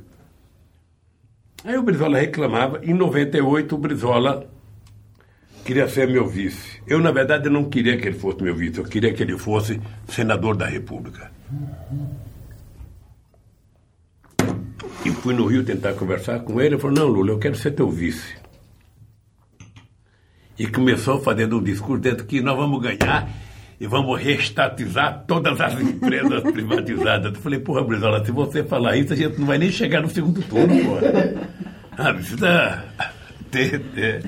Essas coisas, Brizola, a gente faz se não falar. Se a gente falar, a gente não faz. Bem, aí marcamos de ir. E o Brizola era tão impetuoso que ele entrava no avião. Ele, ele acho que tinha brevê, ou teve brevê um tempo. Ele não adiantava o piloto falar que não podia descer. Se tivesse um buraco na nuvem, ele mandava o cara embicar um buraco na nuvem. Perigo. E eu ia atrás, eu não ia. Eu falava, ó, oh, meu, você, aqui quem manda é você. Ele chegou em alguns lugares que eu não cheguei. Eu não mandava o piloto descer em buraco, não mandava como o Luiz Guimarães mandou o helicóptero vir para cá. Quem manda é o piloto. Dá para ir, dá, se não dá, vamos dormir aqui, que está muito de bom tamanho. Aí o Brizola, vamos visitar o túmulo do Getúlio. Aí foi uma coisa, é, eu vi ele visivelmente emocionado, e ele conversava com o Getúlio, me apresentando para o Getúlio como se. É, olha, Getúlio, doutor Getúlio aqui, nós, nós estamos com Lula, ele é um operário mesmo, sabe? Um operário, sabe, de fábrica, companheiro, sabe? Ah, eu acho que ele pode, diferentemente de nós dois que não éramos operários, ele é operário e ele pode fazer muita coisa nesse país, doutor Getúlio. Eu estou vice dele e, e foi falando e foi falando e, e ele ficava emocionado aí ele terminou de fazer, o pessoal bateu palma e falou, Lula, você não quer falar um pouco? Eu falei, não, doutor Brizola, não. Eu não, eu não tinha o que falar. Aí ele me deu um ramalhete, de, me deu uma, uma, uma ramalhete de flores para me colocar no túmulo, eu coloquei no túmulo, sabe? E terminou a nossa conversa. Mas ele ficou agradecido. Mas voltando, o Brizola, o Brizola faz falta. Tá? Eu acho que pessoas do caráter do Brizola fazem falta, como faz o Miguel Arraes. Sabe, como faz o Eduardo Campos. Se o Eduardo Campos não tivesse atropelado a história, hoje a gente não estaria discutindo campanha de Lula. A gente estaria discutindo, sabe, o Eduardo Campos seria o candidato a presidente da República com apoio do PT. Sabe? Você acha que ele não teria participado do golpe? Não, veja, acho que, não, deixa eu te falar. Não, depende, veja. Eu, eu tinha conversado com Eduardo Campos em junho de 2011, em Bogotá. Eu, eu, eu sabia que o cara que está no último mandato dele, ele começa a ficar preocupado com o futuro.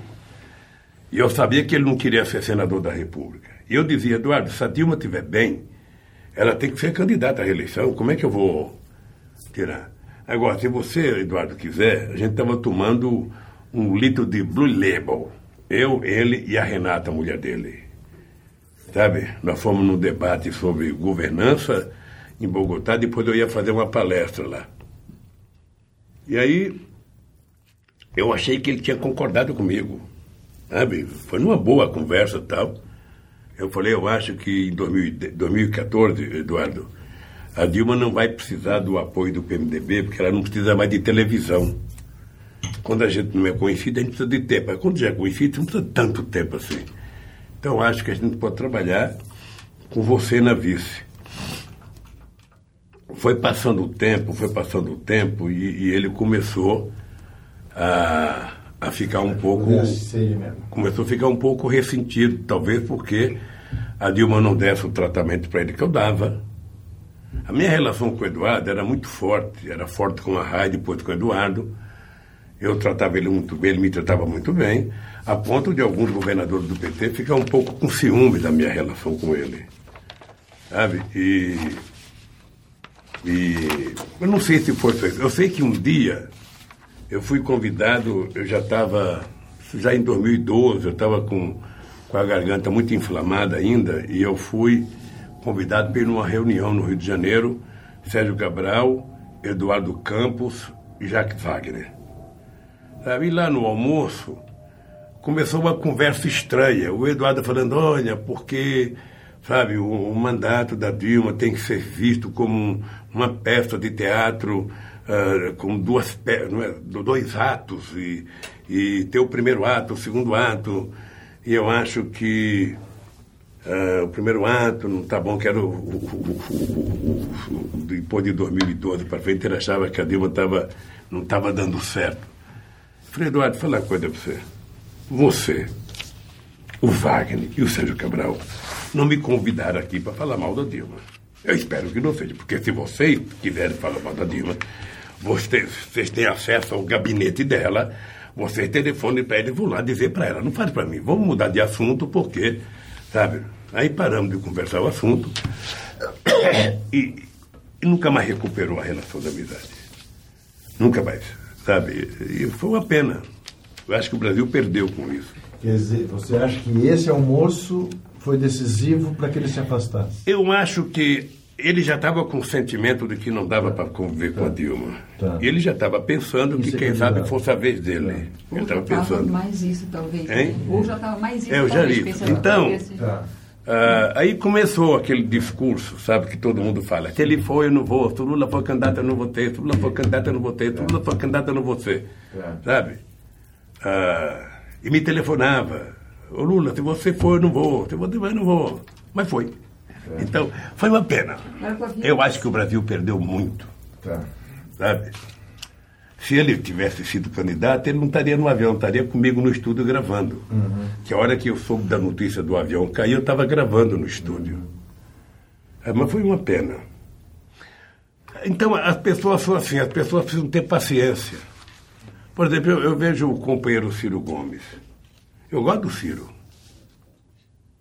Eu gosto do Ciro. Eu só acho que o Ciro faz parte de um grupo seleto de pessoas que sabem tanto das coisas que nem pergunta pra gente como vai, porque eles já sabem como é que a gente vai. a, a, gente não pergunta porque não sabe, a gente pergunta por humildade, por, por, por, por deixar os outros se sentir bem para responder como vai e tal. Então, o que, que eu acho? O que eu acho é que o Ciro precisaria aprender a conquistar o PT. Porque ninguém será candidato pela esquerda sem o apoio do PT. Então, ofender o PT e ofender o Lula é uma desnecessidade. Pode até me ofender, mas falar, eu não gosto do Lula, mas adoro o PT, o PT. Ele não fala, ele esculhamba com o PT. Eu acho que é o contrário, né? A sensação que passa é que ele gosta de você e não. Ah, mas fala mal. Ele, fala, ele não perde a oportunidade. Não. É, é uma pena, é. porque eu gosto do Ciro. É. Eu achei ele uma figura sabe, inteligente. Até certo ponto, né, inteligente, porque se fosse inteligente mesmo, estava defendendo o PT agora, sabe? Até se ele acredita que eu não vou ser candidato, porque eu, eu disse para você no começo, só tem unanimidade hoje no Brasil. É que uma boa parte da classe política não quer que eu seja candidato. Uhum. O Alckmin diz para alguns pesquisadores o seguinte: olha, ah, o Lula não pode ser candidato, porque se ele for candidato, ou nós só temos uma vaga para disputar, porque uma vai ser dele, que ele vai para o segundo turno, uhum. Ou ele pode ganhar no primeiro turno. Uhum. Então, se ele não for, tudo fica mais ou menos igual. Todo mundo, caminhão de melancia, todo mundo vai com a diferenciação para o Bolsonaro. O Temer, essa história do Temer lançar o decreto da intervenção no Rio de Janeiro é o lançamento da candidatura dele como possível candidato a presidente da República. É Temer. Temer. É, Temer. A intervenção garante que vai ter eleição. Veja, ele trocou, ele trocou, ele trocou uma proposta que tinha 80% de rejeição do povo uhum. para colocar uma proposta que tem 80% de aprovação de uma parcela da sociedade. E que vai dar certo. Que é a questão da segurança. Tá? É segundo, segundo, o PMDB tem expertise nisso, porque o plano cruzado foi lançado dia 26 de fevereiro de 86 e terminou em outubro de 86. Durou até as eleições.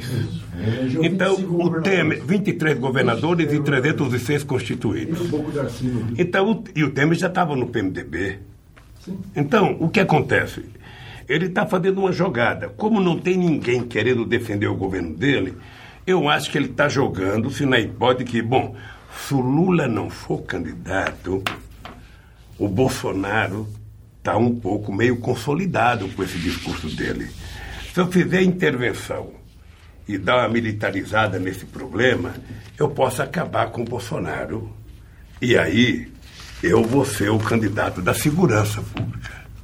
Como está todo mundo aí com 5, 6, 7, 8, ele fala, porra, eu posso recuperar a minha imagem e posso passar para a história como o cara que, sabe, pelo menos temporariamente, acabei com o problema na cabeça da sociedade da violência. É isso que ele. É, foi isso que ele tomou a decisão, querida.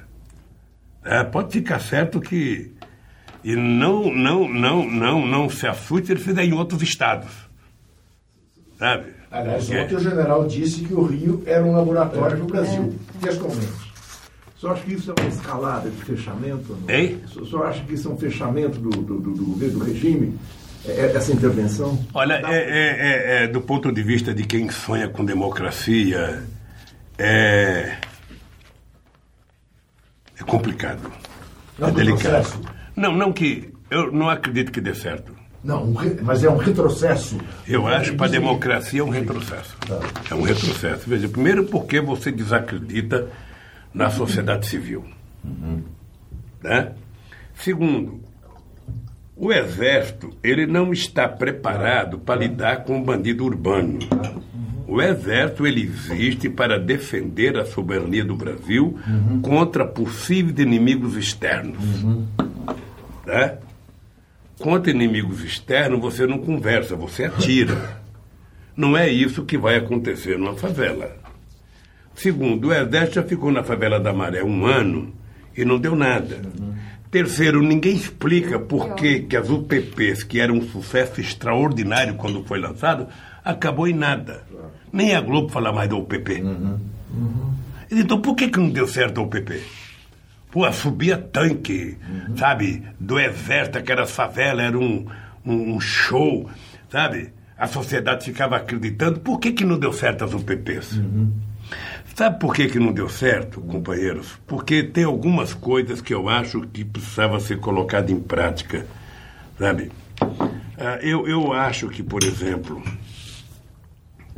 ah, sempre os estados quiseram cuidar da segurança pública. É importante lembrar que antes da Constituição de 88, quem cuidava das polícias era as Forças Armadas, que, que comandava os estados e nós, democratas do Brasil, brigamos a vida inteira para tirar as Forças Armadas de cuidar da segurança pública e ela fosse da responsabilidade dos estados. Os estados nunca aceitaram intervenção porque a polícia é um espaço de poder que eles utilizam muito bem. Tanto é que ninguém quer abrir. Né? O Pezão não pediu intervenção, eles é que decidiram fazer sim, intervenção. Sim, quase tiraram o Pezão. É. Então, é, obviamente que as Forças Armadas têm um papel extraordinário. Nós temos 8 mil quilômetros de fronteira marítima. Sabe? E boa parte das coisas que entra pelo Brasil entra pelo mar. É só ir no Lago de Itaipu para ver o contrabando. Não precisa ir no Oceano Atlântico, vai no Lago de Itaipu. Uh, terceiro, os portugueses, lá para os anos de 1500 e pouco, todos os rios que desembocavam no mar, eles fizeram um forte para evitar que entrasse inimigo dentro do Brasil. Você pode evitar a droga entrar no Brasil se você também tiver um certo controle, sabe, das instituições policialescas do Brasil. Terceiro, você tem 3 mil, 16 mil quilômetros mais ou menos de fronteira seca. Sabe, que você não tem quase nenhum controle. Sabe, eu lembro que no meu tempo a gente decidiu dar poder de polícia para o exército para poder prender, porque não adianta você ver um ladrão e você não pode prender. Ô, oh, fulano, não pode traficar, não pode contrabandear, pode votar. A lei do abate. A, a lei do abate eu aprovei contra a vontade dos americanos. Porque toda vez que você ia discutir a lei, aparecia alguém mostrando uma freira ou uma criança dentro do avião. Porque os bandidos colocam uma pessoa de refém lá e mostra que não pode atirar. Você acha que os americanos têm preocupação com a freirinha? Sabe? Agora, a lei do abate, ela exige que você tenha em terra gente para pegar quando o avião posar, porque eles posam. Um aviãozinho Fênix, um navágio desse trambiqueiro aqui, os caras botam um tanque de gasolina dentro, uma lata de 20 litros, o cara posa em qualquer lugar. Então a gente tem que ter um sistema de cuidar da nossa fronteira. Isso ainda no meu tempo da presidenta já se discutia comprar aqueles aviões Uh, de abastecimento? Não, aqueles aviões teleguiados, aquele. Drone, drone. Sabe? Sei, aquele de raelete que você não poderia ter. Não, não tripulado. Tá? Uh, no meu tempo já discutia. No meu tempo já se discutia a questão de você fazer mais tiro de guerra perto um do outro para colocar o exército mais ali. Você precisava colocar a Polícia Federal na fronteira. A Polícia Federal não tem que ficar nesses prédios enormes em São Paulo e Brasília. Tem que ter uma parte deles na fronteira. Sabe? É uma coisa que a política, que as Forças Armadas poderia fazer de forma extraordinária e você ter uma polícia bem formada cuidando disso. Sabe? Uh, se a gente acreditar que isso não é possível, sabe, nós estamos perdidos, porque quando precisar, se, o, o, o, o Paraguai nos atacar, nós estamos com o nosso exército ocupado Sabe, numa favela não dá para tirar eles. Como é que nós vamos fazer? Mas tem um outro então, aspecto. Ah. Então, veja, eu acho que era preciso a gente começar a discutir, sabe, com muita seriedade. O, o, o presidente poderia ter chamado, sabe, os secretários de segurança, os governadores, ter chamado o Exército Aeronáutico e Marinha, ter chamado alguns especialistas e fazer uma discussão séria sobre a questão da segurança pública. Eu propus criar a Guarda Nacional, uma polícia mais preparada que ela pudesse, em caso de emergência, quando solicitado pelo governador, intervir no Estado para ajudar a polícia local. Eles nem falaram em polícia, em Guarda Nacional. Então eu temo, eu temo que quando terminar tudo isso, ontem eu ouvi dizer que o Exército não estava, ontem eu li uma matéria assim, o Exército não estava não sei aonde os, os bandidos saíram andando Isso, é. tranquilamente, sabe, sem armas e foram. Foram descansar no fim de semana. Talvez para o aeroporto, para ir para Vila Velha no Espírito Santo, para vir para São Paulo, para Minas Gerais, para Juiz de Fora, sei lá. O Cláudio Lembo ontem cunhou numa, numa palestra a seguinte frase. Uh, problema de você tirar o exército do quartel é que é depois difícil fazê-lo voltar. E disse ele, eu sei porque participei disso. Ele falou, para os estudantes. Eu sei porque em 64 eu participei disso. Aliás, pense num cara de direita que eu gosto. Esse não, esse cara. Cláudio é, Lembo. Não, esse cara, esse cara é curiosíssimo. Cláudio Lembo. Curiosíssimo. Ah, esse é um cara curiosíssimo. Eu gosto dele. Uma dignidade pessoal. Acho, acho que ele tem uma é, dignidade pessoal extraordinária. Não, não, esse cara é. Então eu acho que, eu acho que no Brasil as pessoas precisam começar a descobrir, sabe, que tudo que cheira pirotecnia termina não dando certo. O problema não é de pirotecnia, o problema é de política, sabe, perene, duradoura. Sabe, duradoura. E, e para mim está tudo muito ligado à situação socioeconômica do país. Uhum. Hoje de manhã eu fui na academia. Hoje que dia que é? 28. 28 dia do aniversário do Paulo Cavoto. Ah, parabéns. Meu, hoje, hoje, hoje, Paulo, eu cheguei na academia às 5 e meia da manhã. A menina que trabalha lá mora no Montanhão. Ela é filha da faxineira do sindicato. Ela é casada com um menino que trabalha na TVT. Ela sai de casa às quatro e meia da manhã de ônibus. Tá? Ela desceu na Marechal Deodoro para subir aquela rua da padaria onde tem a polícia do DOPS ali interseccional. Um cara, um cara pegou ela pelo braço, falou: vá me dando o seu celular e vá me dando o dinheiro que você tem. Arranhou o braço dela porque segurou ela com muita força, pegou ela pelo pescoço falou: Eu estou armado. Eu só quero o celular, me dê o celular. Ô Paulo, eu fico pensando, e acontece todo dia, aqui na, na, na Avenida do Estado, quando você vem do Glicério para cá, tem uma rua, aquela entrada da ficou famosa pela quantidade de gente que colocava, entrava na janela para pedir o celular. Ô Paulo, um país em que as pessoas assaltam e matam por conta de um celular, por conta de uma jaqueta, por conta de um tênis, isso está muito menos ligado à bandidagem e muito mais ligado à questão socioeconômica. Roubando pobre, né? Sabe, pobre roubando pobre. Pobre roubando pobre. Sabe, a Joana, que você conhece, a minha cunhada que trabalha lá em casa, estava indo trabalhar, o cara põe a mão no ombro dela e falou, olha, celular. E não fale nada. Mas eu não tenho celular. Você tem sim. Ela, na verdade, ela tinha, mas acho que ela colocou dentro do sapato ou dentro das costas, sei lá onde. E o cara falou o seguinte: dinheiro. Eu falei, mas eu só tenho dinheiro da passagem. Me o dinheiro. A outra vez que eu lhe encontrar, eu quero o seu celular, viu? Pô, ela chegou em casa se mijando, se cagando de. Sabe? Um país em que as pessoas assaltam por isso? Você acha que é o exército que vai resolver? Bom, então eu tenho dúvida. Eu, eu, eu acho que o povo merece ah, ah, o povo tem que ser tratado com um pouco de respeito, porque o povo também fica assustado. Sabe? Agora, vamos ver como é que funciona esses programas de televisão, gente. Na verdade, esses programas de televisão tipo da Atena é um incentivo à criminalidade. Uhum. Claro. Não tem nada de educativo. Ali é bate, mata e mata. Sabe? Que porra que é essa? Claro. Então, eu acho que é mais profunda a discussão sobre segurança pública do que a questão de colocar o exército e dizer, tá acabado, ganhei, a opinião pública vai ficar feliz, vai ter um tanque na rua, vai ter tudo maravilhoso. Isso é, na minha opinião, irresponsabilidade. Irresponsabilidade com o exército, irresponsabilidade com o povo, sabe? E demonstra que você não está discutindo com seriedade a questão da segurança. Sabe? Não está discutindo com seriedade. Ah, se esse povo tiver emprego, se esse povo tiver. Porque o que acontece com esses crimes? Porque o moleque de 14 anos ele não é um bandido. Ele não é um assassino, como o Fernandinho Beiramar. Ele pode virar. Se o Estado não der a ele a oportunidade de não virar. Então o que acontece? A criminalidade ela é maior onde o Estado não existe. A ausência do Estado com políticas públicas é responsável por uma parte dessa meninada que que se perde, que morre.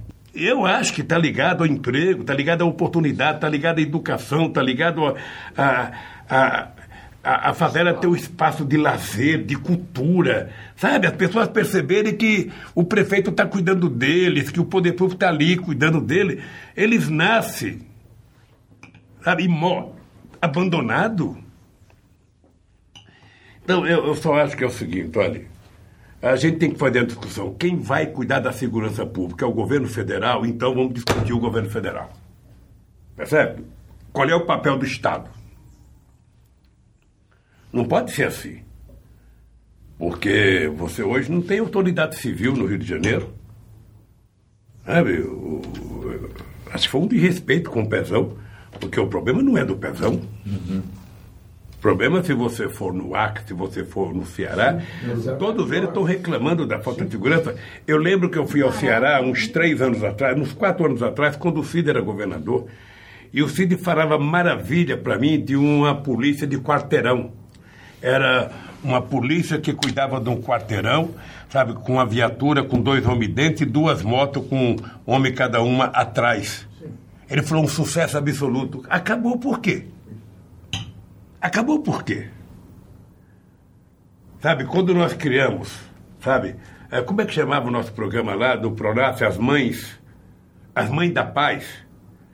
Eu sei que nós fomos lançar em Pernambuco, no Pronaf, sabe, as mulheres que iam ajudar a cuidar de menino que estivesse cometendo delito, coisa parecida, sabe, essa molecada tem que ver o seguinte, alguém está alguém tá me oferecendo um outro caminho, uma chance. Se você não oferece, alguém oferece. Então, é, é, é, eu acho que eu até pedi para o Fernando Haddad, na elaboração de programa de governo, chamar os nossos governadores, chamar alguns especialistas e tentar fazer uma proposta. Não dá para ficar xingando que não vale nada, não dá para dizer que a polícia é só assassina, sabe? não dá para dizer que ninguém está cometendo crime. Ou seja, tem um pouco de tudo. Tá. Então nós temos que colocar as pessoas que entendem para a gente tentar fazer uma proposta que seja consistente, sabe? E que a gente possa. A esquerda sempre menosprezou e sempre tratou esse tipo de discussão como se fosse uma coisa da repressão, que é. lembra a ditadura. É porque a direita também menosprezou. Tá. Aqui em São Paulo, o, o Maluf, 80, sim, sim. 80, toda a campanha do Maluf era uma jamanta andando com uma jaula dentro e artistas virando prisioneiro, e bandido bom é bandido morto, bandido bom. E tinha afanado Jazade, tinha outro, que eu esqueço o nome da Record, sabe? Uh, os caras mais famosos, o, o Afanado Jazade foi eleito com 500 mil votos. Sim. Isso sempre elegeu radialista. É, não, a segurança sempre foi pauta da direita, né? Quer dizer, a, a é, esquerda nunca é, pôde tratar nunca. isso com. Ô, presidente, só mudando de assunto um pouquinho, eu queria perguntar diretamente ao senhor o que o senhor acha do comportamento assumido pelo Palocci. Uhum. Veja, ainda ontem eu fiz uma entrevista para a Mônica Bergamo. Eu acho que o Brasil deve ao Palocci. A conquista da confiança de que era possível fazer a economia dar certo, eu acho que o Palocci teve um papel muito importante. Pelo jeito dele ser, pela tranquilidade com que ele tratava os assuntos, pela confiabilidade que ele passava. O empresário, o Palocci era o cara que ele é a única pessoa que eu conheci que dizia não e o pessoal falava, porra, que cara bom. Me disse não, mas eu gostei. Sabe? Ah, e o Palocci deixou o meu governo por bobagem dele. Bobagem dele, eu falei, Palocci, o ministro da Fazenda não pode ganhar de um caseiro. Então, ou você encontra uma explicação, ou você tem que sair fora, sabe? Ah, eu, o que, que eu tenho, querida? Eu, eu, eu, hoje, eu só posso pensar o seguinte: eu não sei qual é a estrutura psicológica do cara dentro da cadeia. Também não quero fazer. Eu nunca fiz pré-julgamento de pessoas que foram presas e abriram o jogo. Nunca quis condenar ninguém por conta disso. Ah, fulano de tal ah, denunciou não sei quem. Eu nunca. Eu, porque cada um sabe a dor onde. Eu nunca pensei que o, o Neymar ia chorar por causa de um dedinho. Eu, eu, esse, a prensa amassou esse meu dedo duas horas da manhã e ele ficou esmagado, pendurado da minha mão e eu não chorei, porra. Então quando eu vi o Neymar chorando, eu falei, porra, um, uma mão desse chorando no estádio com 100 mil pessoas, aí eu tenho que respeitar que cada um sabe onde dói. Sabe onde dói né? Então, uh, eu acho que o Palocci diminuiu a figura dele fazendo o que fez. Acho que certamente o Palocci deve ter gostado de dinheiro, porque a minha concepção é de que o delator ele está fazendo delação por duas coisas. Ou ele não aguentou e quer a liberdade dele, ou ele tem dinheiro e está negociando uma parte, como fez os outros que já delataram. Eu lamento. Lamento, eu sou amigo da mãe do Palocci desde a fundação do PT. Sabe, não é pouca coisa essa relação. Ah, então eu lamento, fico triste. Sabe, fico triste. Eu não fico com raiva, não. Eu fico triste. Eu, você sabe que eu, às vezes, falo, eu não tenho nem raiva do Moro. Moro, eu não tenho raiva do Moro, não. Eu, eu fico triste com a história desse país, com a vida desse país, de ter pessoas assim. De ter pessoas que estão pouco ligando para a verdade. Sabe? O, o, Moro nem conhece o que foi a Operação Mãos Limpas na Itália. Se ele conhecesse, ele não fazia o que está fazendo. Você veja o negócio, o Marcelo Debrecht fica preso três anos. Correto? Uhum. Depois de três anos, ele faz a delação dele e sai da cadeia. Depois que ele sai da cadeia, passa um mês, ele descobre um computador Isso, que ninguém descobriu. Que estão revendo os e-mails dele. Sabe? E foi pegar os e-mails dele, fazendo, na verdade, novas denúncias Ora, eu fico me perguntando, porra, se a Polícia Federal foi na minha casa, foi na casa dos meus filhos, pegou até iPad de moleque de 3 anos de idade, como é que depois de ir na casa do Marcelo Debreche, sabe, não descobriram um computador que é maior do que o iPad? Sabe? E o Marcelo, na delação, não falou desse computador. Ele veio para casa, depois na casa ele descobriu e resolveu que tinha uns e-mails lá dentro e resolveu mandar para a Polícia Federal. Aí é demais, né, gente? Aí essa Lava Jato tá virando uma sacanagem. Hum. Sabe? Mas não tá Eles agora estão na situação, estão na situação, que eles não estão agora mais preocupados em achar crime de lavagem de dinheiro. Eles estão preocupados em achar uma possibilidade de não deixar o Lula ser candidato a presidente da República. Essa é a função deles. E o que fizeram com o Charles Wagner? Wagner ah, nem me fala, nem me fala. Não, e, e, e os canalhas do Jornal Globo ainda queriam entrevistar a mãe do cara com 94 anos. Criou-se uma espécie de uma sociedade secreta. Sem dúvida. Uhum. Uhum. Sem dúvida. É uma sociedade secreta com um objetivo único nós precisamos encontrar uma solução para não deixar o Lula voltar a ser candidato. E se o Lula não puder ser, vamos tentar evitar que o PT seja. Sabe? Porque daqui a pouco esses caras elegem um outro cara e nós não aguentamos mais. Não aguentamos mais pobre indo para o aeroporto pegar avião. É demais para nossa cabeça. Sabe? Então, é muito pequeno isso. Por que, que você acha importante ser candidato, quer dizer, assim, hoje? Quer dizer, o que que... que... Puta, eu sou obrigado a deixar minha humildade de lado e dizer para você uma coisa com muita seriedade e serenidade. É porque, nesse instante da história do país, pela ausência de gente melhor. É preciso ter alguém que tenha credibilidade na sociedade. Alguém que a sociedade confie. Alguém que recupere a credibilidade internacional. E alguém que entenda de povo. Alguém que fale menos economia e fale mais da alma desse povo. Sabe, então, qualquer cara que vier governar esse país tem que saber. A palavra mágica é credibilidade, primeiro, do governo. Segundo, a economia tem que voltar a crescer. A economia tem que colocar crédito à disposição desse povo, porque tem que gerar emprego para fazer o PIB crescer, para diminuir a dívida pública. Então, o país está precisando é disso, de geração de emprego, de aumento da renda desse povo e de circular dinheiro aqui dentro. Sabe, do jeito que as pessoas estão, tá, todo dia faz um aperto, todo dia faz um aperto, todo dia faz um aperto, todo dia corta alguma coisa e não corta nada das coisas que o Temer quer aprovar no Congresso com 30, 40 bilhões para deputados, vem cortar a porra dos benefícios do povo, a aposentadoria rural, a aposentadoria vai, vai querer agora mudar a emenda 57 da, da, do Código de Florestal para tentar acabar com a pequena propriedade no campo. Ah, ah, ah, quando, quando, na verdade, ou seja, o que nós precisamos é, é soltar esse país para crescer. Eu te confesso que eu pegaria 100 bilhões da reserva e colocaria para fazer esse país voltar a crescer. E por quê? Só pode fazer isso quem acreditar no que está fazendo. Sabe, se eu tenho confiança no que estou fazendo, eu vou dizer ao povo brasileiro, olha, não dá para continuar assim. O BNDES vai voltar a financiar o crescimento econômico desse país, a Caixa Econômica vai voltar a financiar a habitação, o Banco do Brasil vai voltar a financiar o pequeno produtor e esse país vai voltar a crescer. Vai aumentar a dívida, vai, mas nós vamos pagar. E só vai pagar quando o PIB crescer. Ou alguém tem coragem de dizer essas coisas alto e bom som, sabe, e, e, e pagar pelo que vai fazer, e eu acho que eu tenho credibilidade para isso. Eu acho que eu tenho.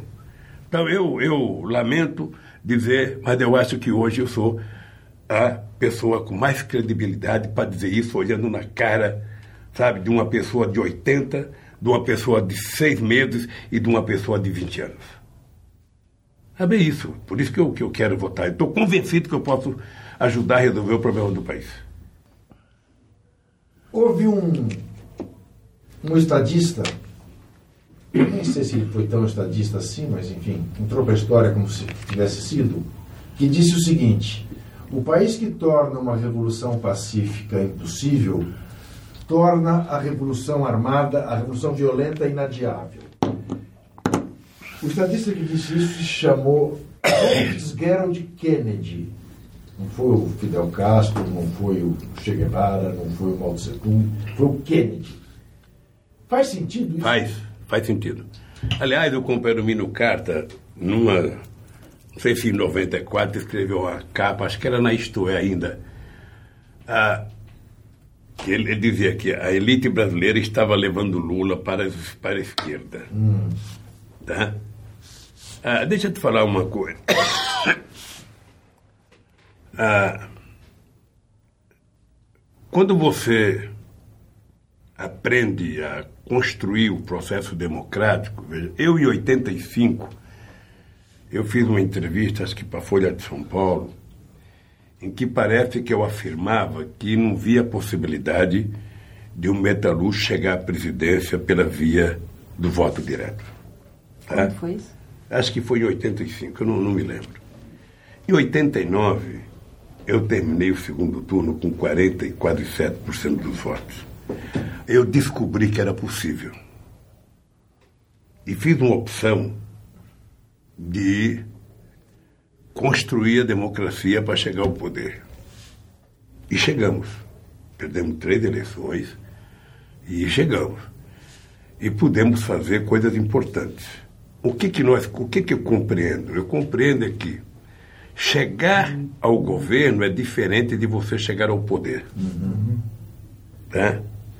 Agora, é importante você levar em conta que muitas vezes essa compreensão da chegada ao poder, você começa a virar um pouco ditador. Eu não quero controlar o poder judiciário. Uhum.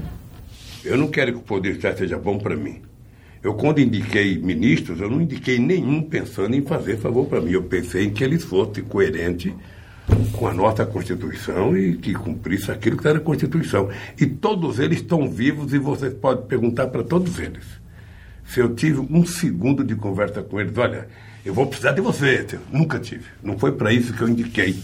Não foi para isso que eu tentei fortalecer as instituições democráticas.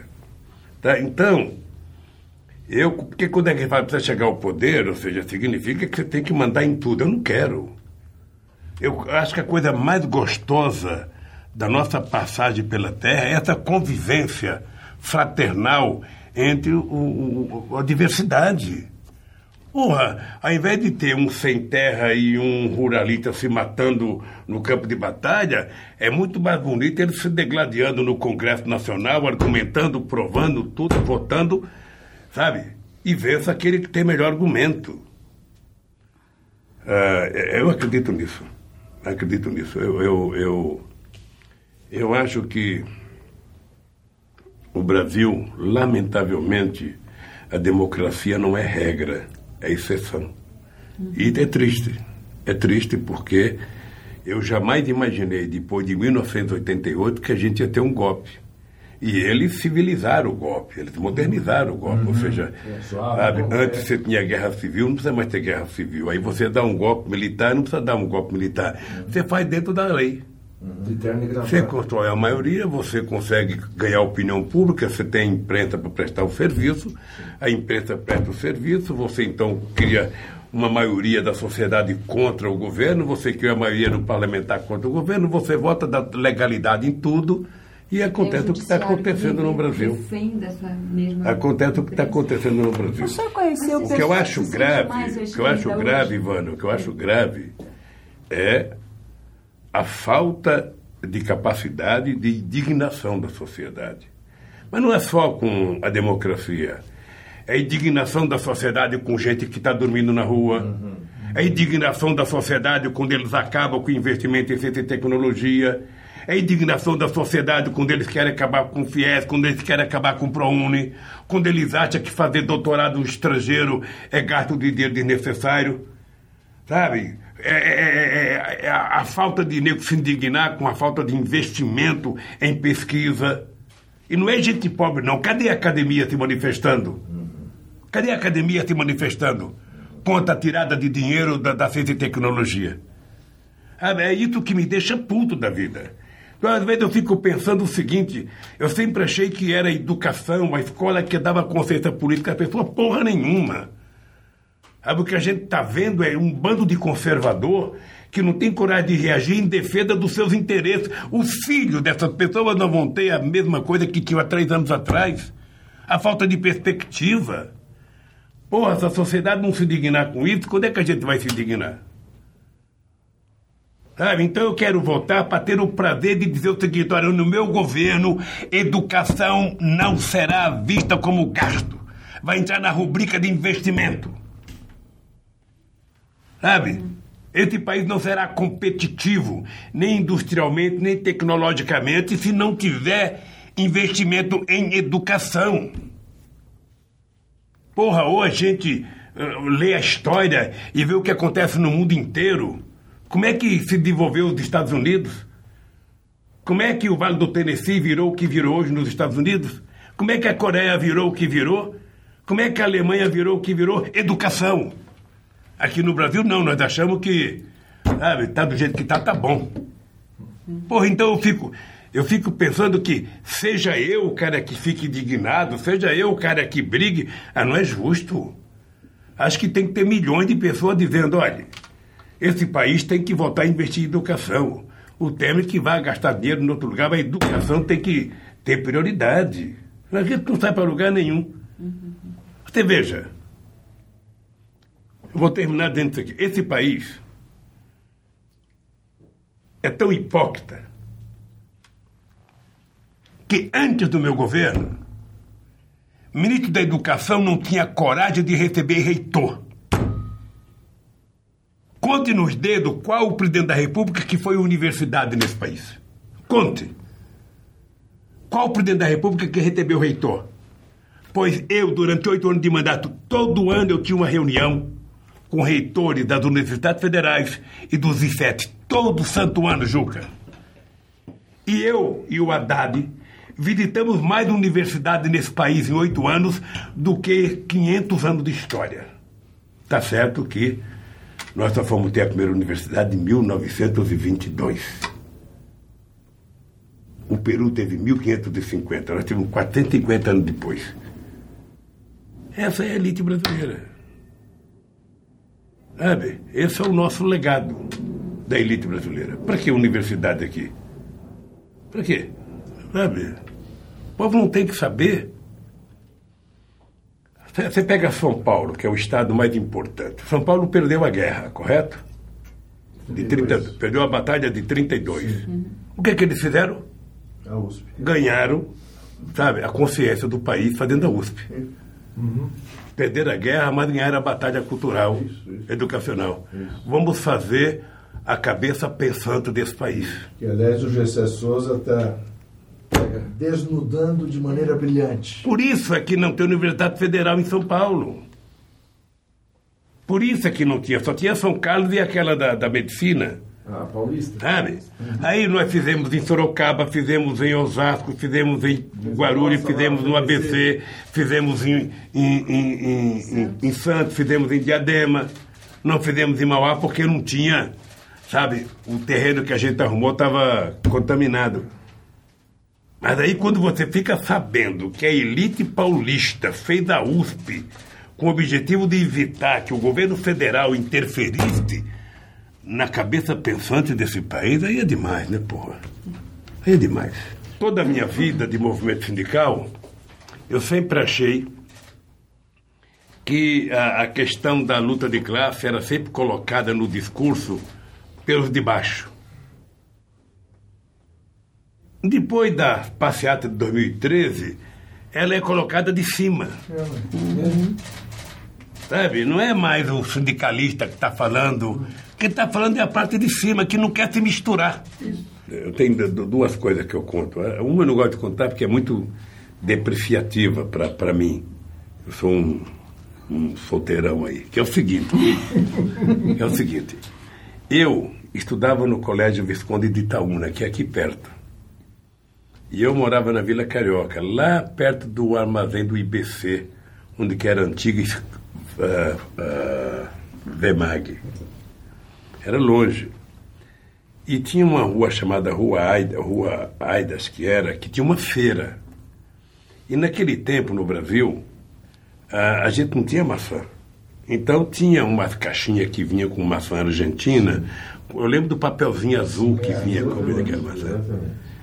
E eu passava naquela feira eu, eu tinha uma vontade de comer uma maçã daquela, mas sabe o que é um moleque de 12 anos ter uma vontade de comer uma maçã? E naquele tempo, se eu roubasse, eu ia correr. Se o cara me pegasse, ele não ia me bater.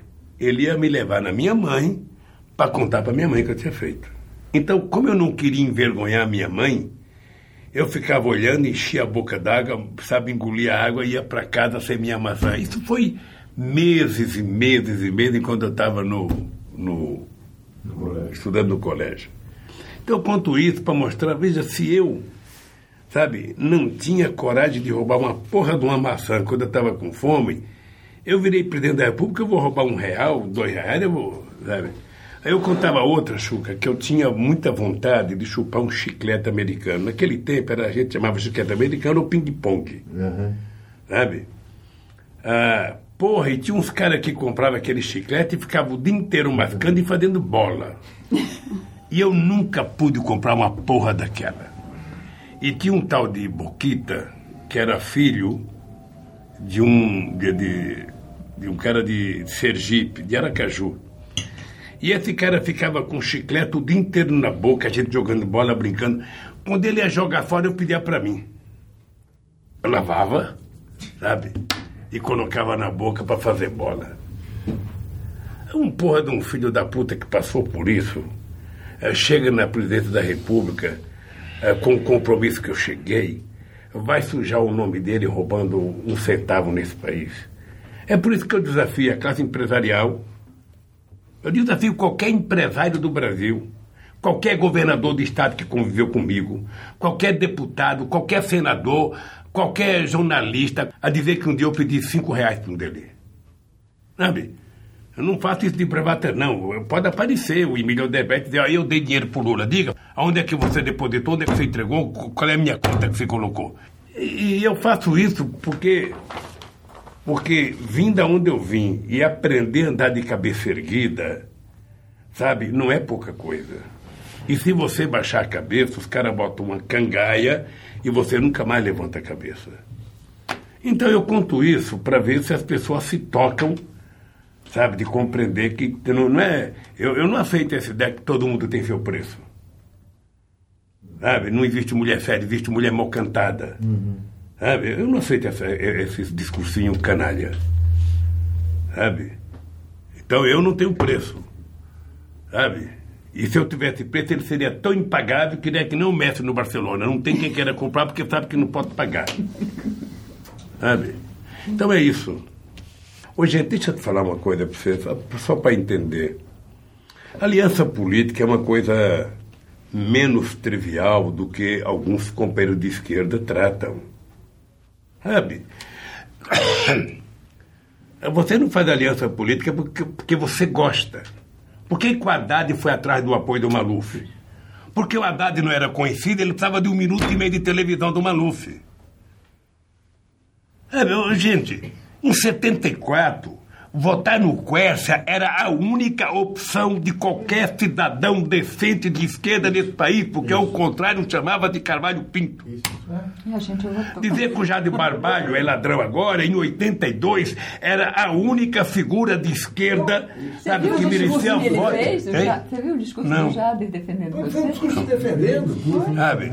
Então, deixa eu te contar, é que se a gente não acompanhar o processo histórico, ah, fulano de tal não presta agora. E ontem ele prestava? Isso, isso, isso. E antes de ontem ele prestava? Isso mesmo. Uhum. Vamos pegar o Ulisses Guimarães de 1974 até a Constituição, a importância que ele teve aqui. E apoiou o golpe. Eu quero saber se ele é burguês ou não, que ele. Ah, porque ele não queria que, que as pessoas votassem dentro dele, ele queria estender o processo. Porra, sabe, ele queria naquele momento, mas depois ele virou um puta de um cara. Vamos pegar até Antônio Vilela que pegou em arma lá em Alagoa para matar comunista.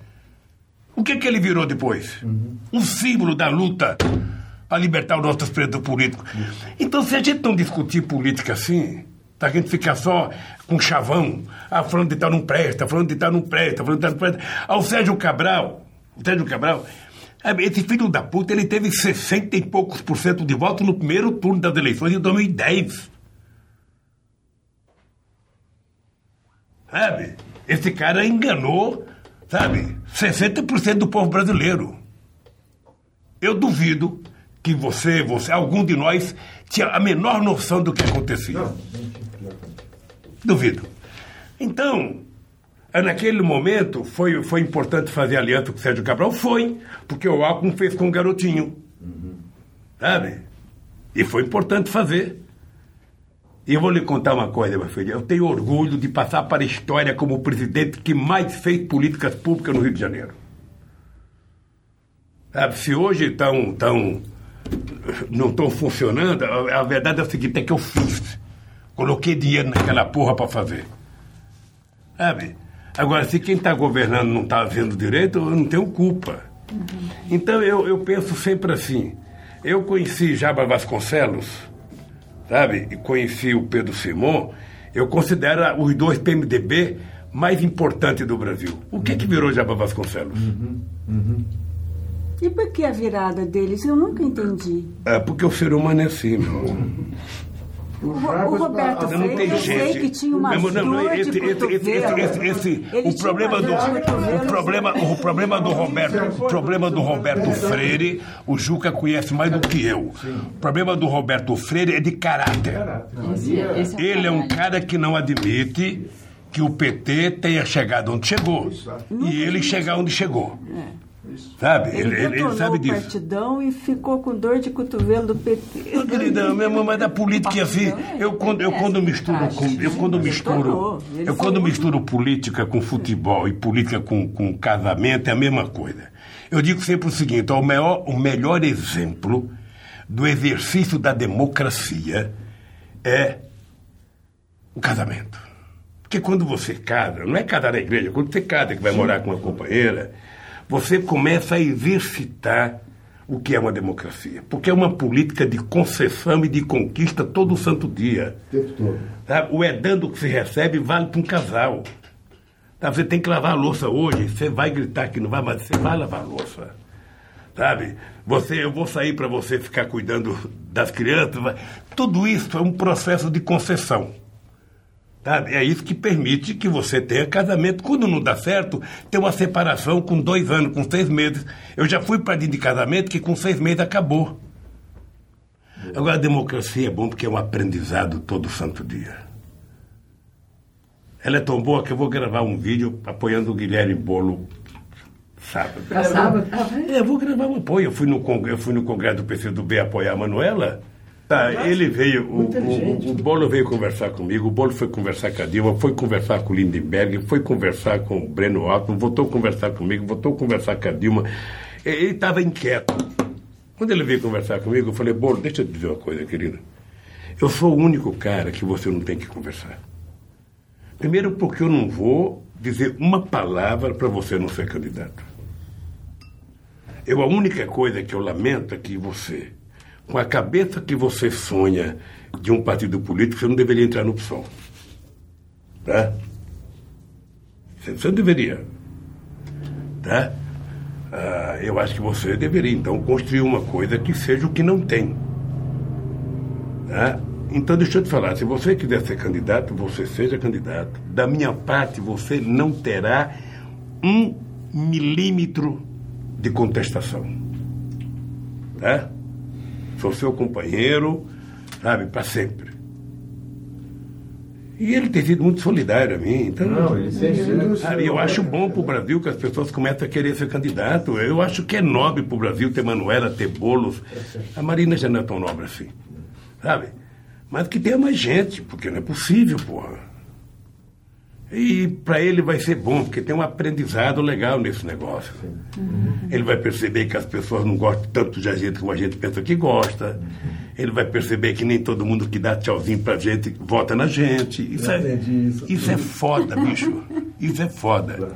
Você imagina, o VFO nunca perdoou a si próprio de ser candidato e tomar a porrada que tomou do Florestan Fernandes. O que, que aconteceu naquela reunião? Ficou provado que o Florestan era um intelectual altamente reconhecido Sim. e o Vefor não. não o que, que eu, eu, não sei do caso? Eu não sei do caso. É que o Vefor foi candidato Sim, constituinte é. a deputado federal e o Florestan Fernandes também. Só que o Fernando deu um banho nele. Super bem votado, Florestan. É, e ele acha que ele foi traído. Não foi nada. Voto é uma coisa do caralho. A, a, última coisa. Não, tem muita gente que pergunta para mim, tem muita gente que pergunta assim para mim, ô Lula, você não acha que o PT tem que fazer uma autocrítica? Hum. Né? Sim, todo mundo. Eu, sabe o que, que eu acho? É o seguinte, se a gente fizer a governança e se criticar ao mesmo tempo, para que oposição? Então deixa a porra da autocrítica para a oposição fazer, porra. tá bom. Sabe? Eu vou defender o que eu fiz, o que eu não fiz, deixa a oposição falar. Senão não tem oposição nesse país. Possivelmente, possivelmente, eu vou jogar minha humildade embaixo da mesa. Mas é muito difícil você ter alguém que tenha um comportamento com a sociedade que eu tenho. Porque a minha preocupação sempre foi fazer com que as pessoas mais humildes não me vissem como presidente, me vissem como um deles exercendo o cargo. É porque senão há uma distância. Sabe? as pessoas querem que você cumpra a liturgia. Aí me, pessoas... permita, me permite interromper, porque aí para mim tem uma questão essencial que leva a uma série de outras. Essa sua informalidade não acabou sendo fartamente responsável, digamos, por não respeitar aquilo que o Sarney chamava de liturgia do cargo uma postura que aparentou a ser pouco republicana e permitiu que o Léo Pinheiro fosse o seu corretor e por aí afora? Não. Não? Não. Hum. Não, porque o, o, o, o Juca, hum. ah, eu talvez seja o único ser humano que governou esse país, hum. que governou o sindicato, que governou o PT, que foi deputado e que nunca, nunca alguém teve coragem de chegar em qualquer instância e falasse para mim o seguinte: olha, uh, vamos fazer um negócio. Você quer ter uma vantagem? Eu lembro que uma vez eu estava conversando com um senador, ele me dizia, não, porque eu sei que o Itaú ofereceu não sei quanto para não sei quem, eu sei que o Itaú ofereceu não sei quanto, eu sei que. Eu falava, gente, tem alguma coisa errada. Sabe, na minha testa deve estar escrito tonto, tá. bobo, honesto demais, porque, porra, nunca ninguém chegou para conversar comigo isso. Uhum. Talvez porque eu nunca dei oportunidade. Tá. Nunca dei oportunidade. Tá? tá? Nunca. Então, uh, o meu jeito de ser é um jeito de tratar com a mesma, com o mesmo respeito, um catador de papel que entra no palácio com a rainha Elizabeth entrar no palácio. Tá? Eu sei a diferença entre eles, eu sei, mas o tratamento tem que ser de ser humano para ser humano. Sabe? Cada um tem sua função importante. Então, eu quebrei. A... O cara que mais brigava comigo de respeitar a liturgia era o Guxiquem. Acho que ele aprendeu muito com a Segunda Guerra, com a liturgia do imperador, que o Guxiquem vivia cobrando de mim. Eu, eu, eu, eu não sabia sair de um palanque sem abraçar as pessoas lá embaixo. O segurança ficava doido, sabe? Uh, os empresários ficavam doidos. Eu chegava no, na sala VIP, sabe? Só tinha empresários, o trabalhador estava fora. Por que o trabalhador não pode entrar aqui para comer um, um lanche. Agora, a mídia pegava isso, essa informalidade, falava, o Lula fala palavrão, o Lula está com cachaça. pois é, mas a mídia, eu nunca me importei com a mídia, você quer saber uma coisa? É, é, talvez seja uma outra razão. Eu duvido que tenha um jornalista que já me viu bêbado. Eu duvido. Eu duvido que tenha um jornalista que já me viu bêbado. É Entretanto, o fato dos caras falarem Sabe? Eu falo, eles me criticavam porque eu falava menos, eu falava. O povo entende mais os meus erros de português do que os acertos dele. Sabe? Eu não estou falando preocupado em alguém fazer correção gramatical, eu estou falando para o povo me entender. Porque quando eu abro a boca, a minha preocupação é saber se o que eu vou falar, quem está me ouvindo entende.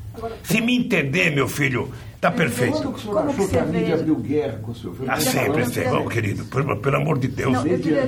Sabe, desde onde eu nasci. Mas como é que Deixa eu te vê... contar uma história. Uma coisa, só para completar essa. Assim, como é que você vê hoje o tratamento que foi dado, por exemplo, para a Globo? na época e, e, e, o que, que você faria diferente? Não, não pagou para todos. Vamos, é, mas aí, vamos, vamos, é pior, vamos, vamos, né, vamos ver o seguinte. Veja, a imprensa nunca me deu colher de chá. Eu teve um tempo eu vou botar ao velho Estadão, quando tinha um jornalista chamado Itaboraí Martins, uhum. que era um companheiro que escrevia sindical. sindical. E tinha um companheiro, Antônio Carlos Fex Nunes, que trabalhava na Notícia Populares, que fazia também sindical no jornal mais progressista. Né?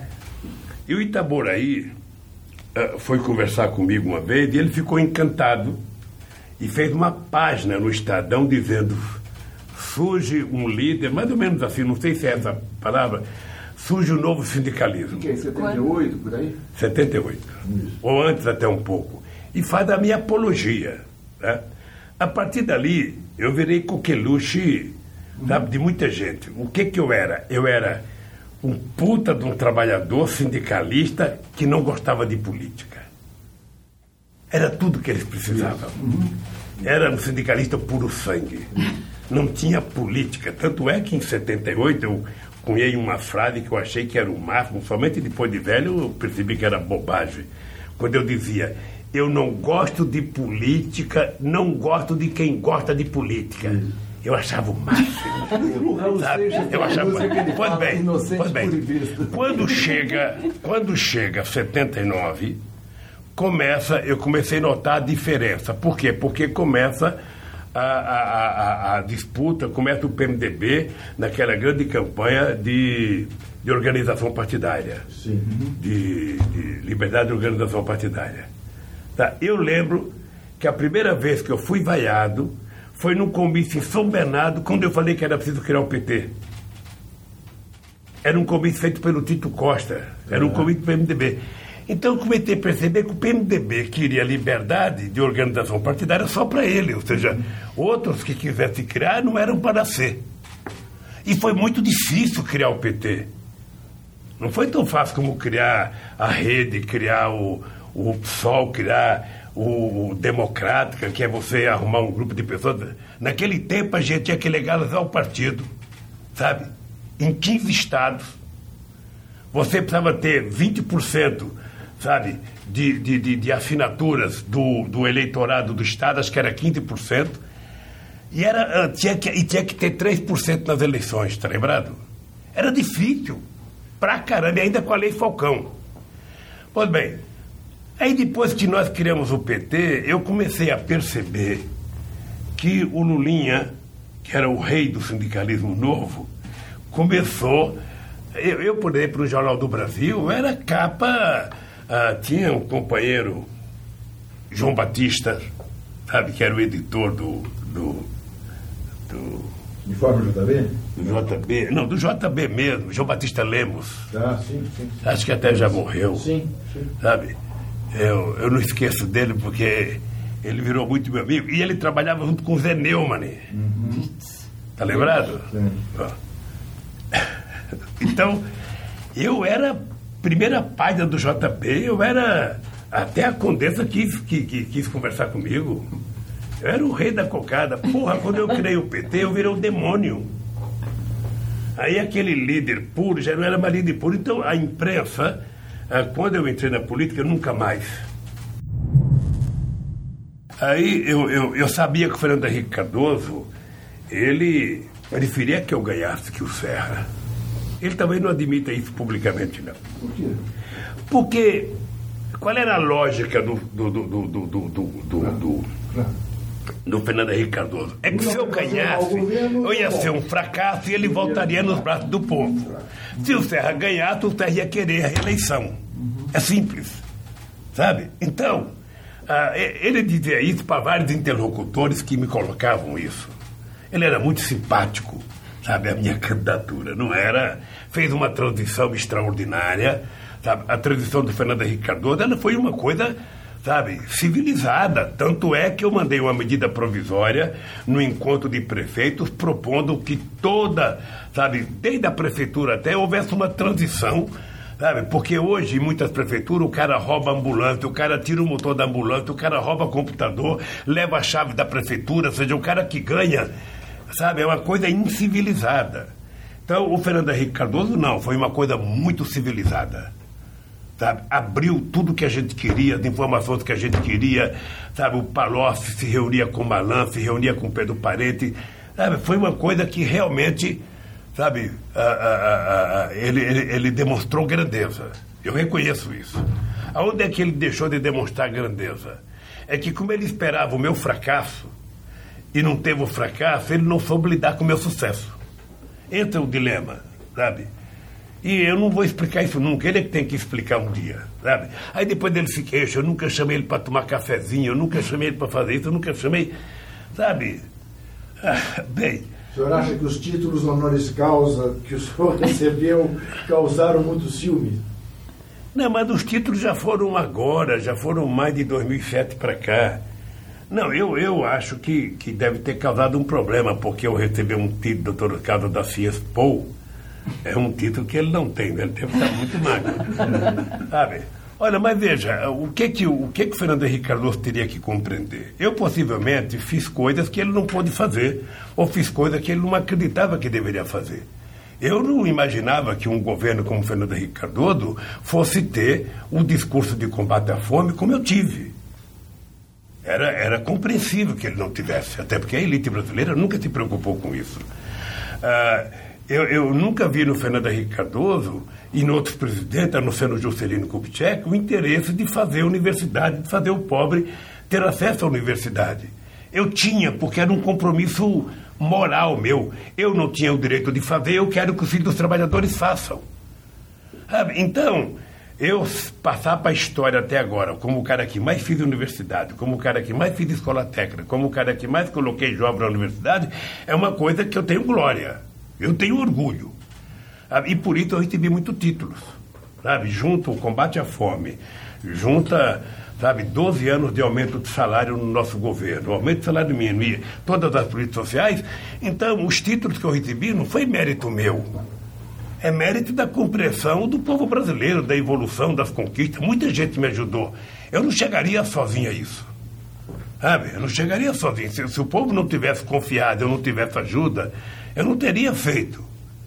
Sabe? Então, ah, eu acho que ele não soube compreender. Eu, eu, sinceramente, acho que às vezes tem gente que falou, Lula, conversa com o Fernando Henrique Cardoso. Eu, às vezes, penso em conversar. Aí eu abro o jornal, está ele fazendo uma crítica, às vezes preconceituosa. Eu falo, eu vou conversar para quê? Eu quero fazer umas mais agressivas.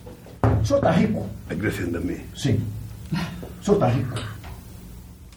Ah, se eu comparar, quando eu vim de Garanhuns, eu estou é. rico. Tá. O que, que é o seu patrimônio? O meu patrimônio hoje são o apartamento que eu moro, uhum. desde, desde 1998.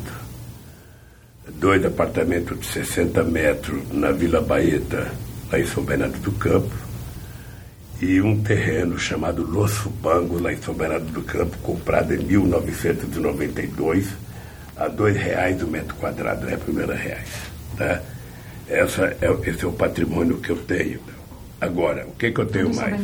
Hein? Tudo em São Bernardo. Tudo em São Bernardo. Depois que eu deixei a presidência, eu resolvi que a melhor forma de eu viver a minha vida sem depender do PT e sem depender de consultoria era fazer palestra. Uhum.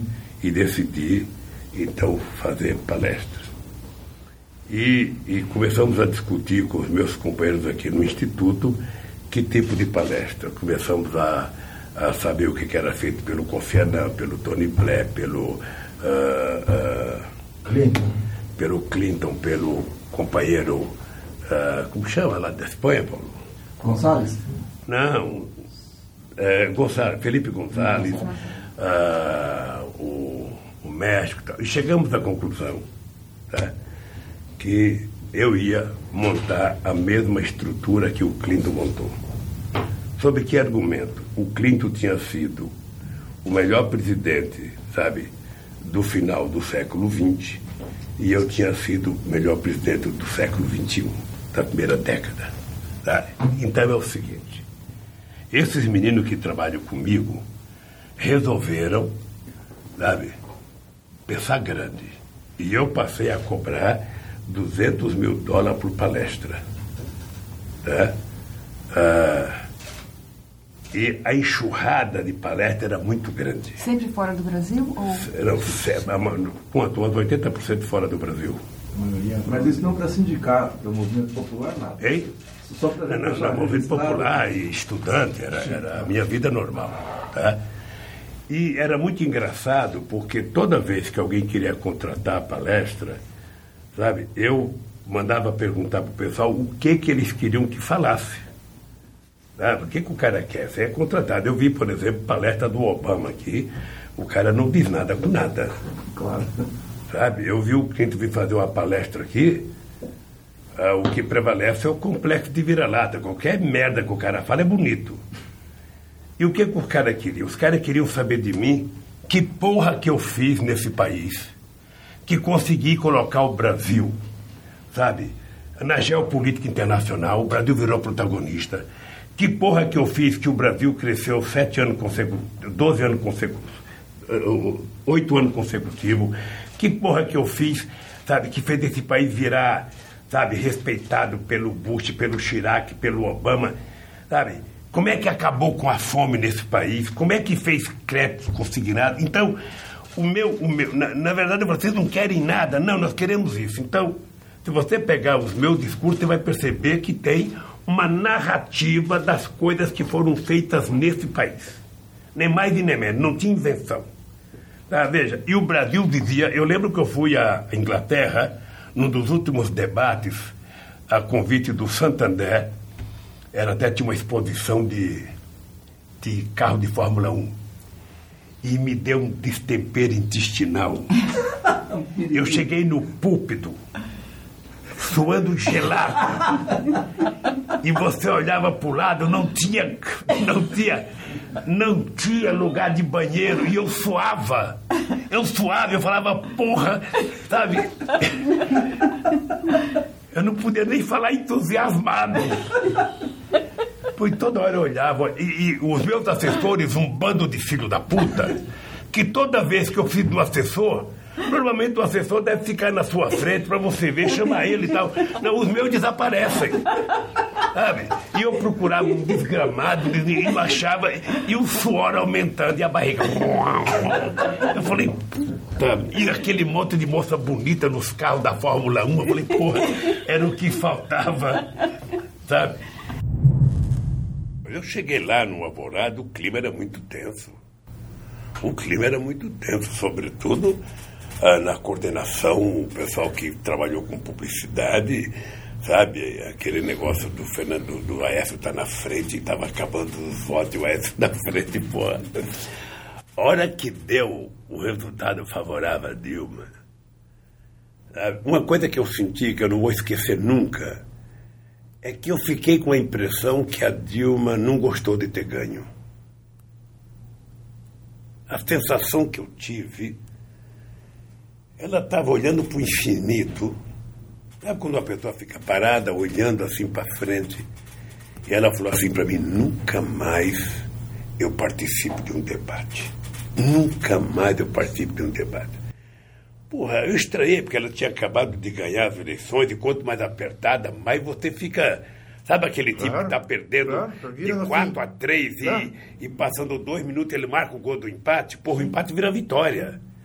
E eu, sinceramente, não senti, sabe? Quem teve essa sensação foi eu e outros companheiros, sabe? O Franco Martins também teve a mesma sensação que eu tive de que ela não tinha não tinha gostado muito da Mas aí me desculpe, se uh, o senhor ficou com essa sensação, o que explica que ela não tenha permitido que fosse o senhor o candidato, a sucessão dela não era a mesma? Não sei.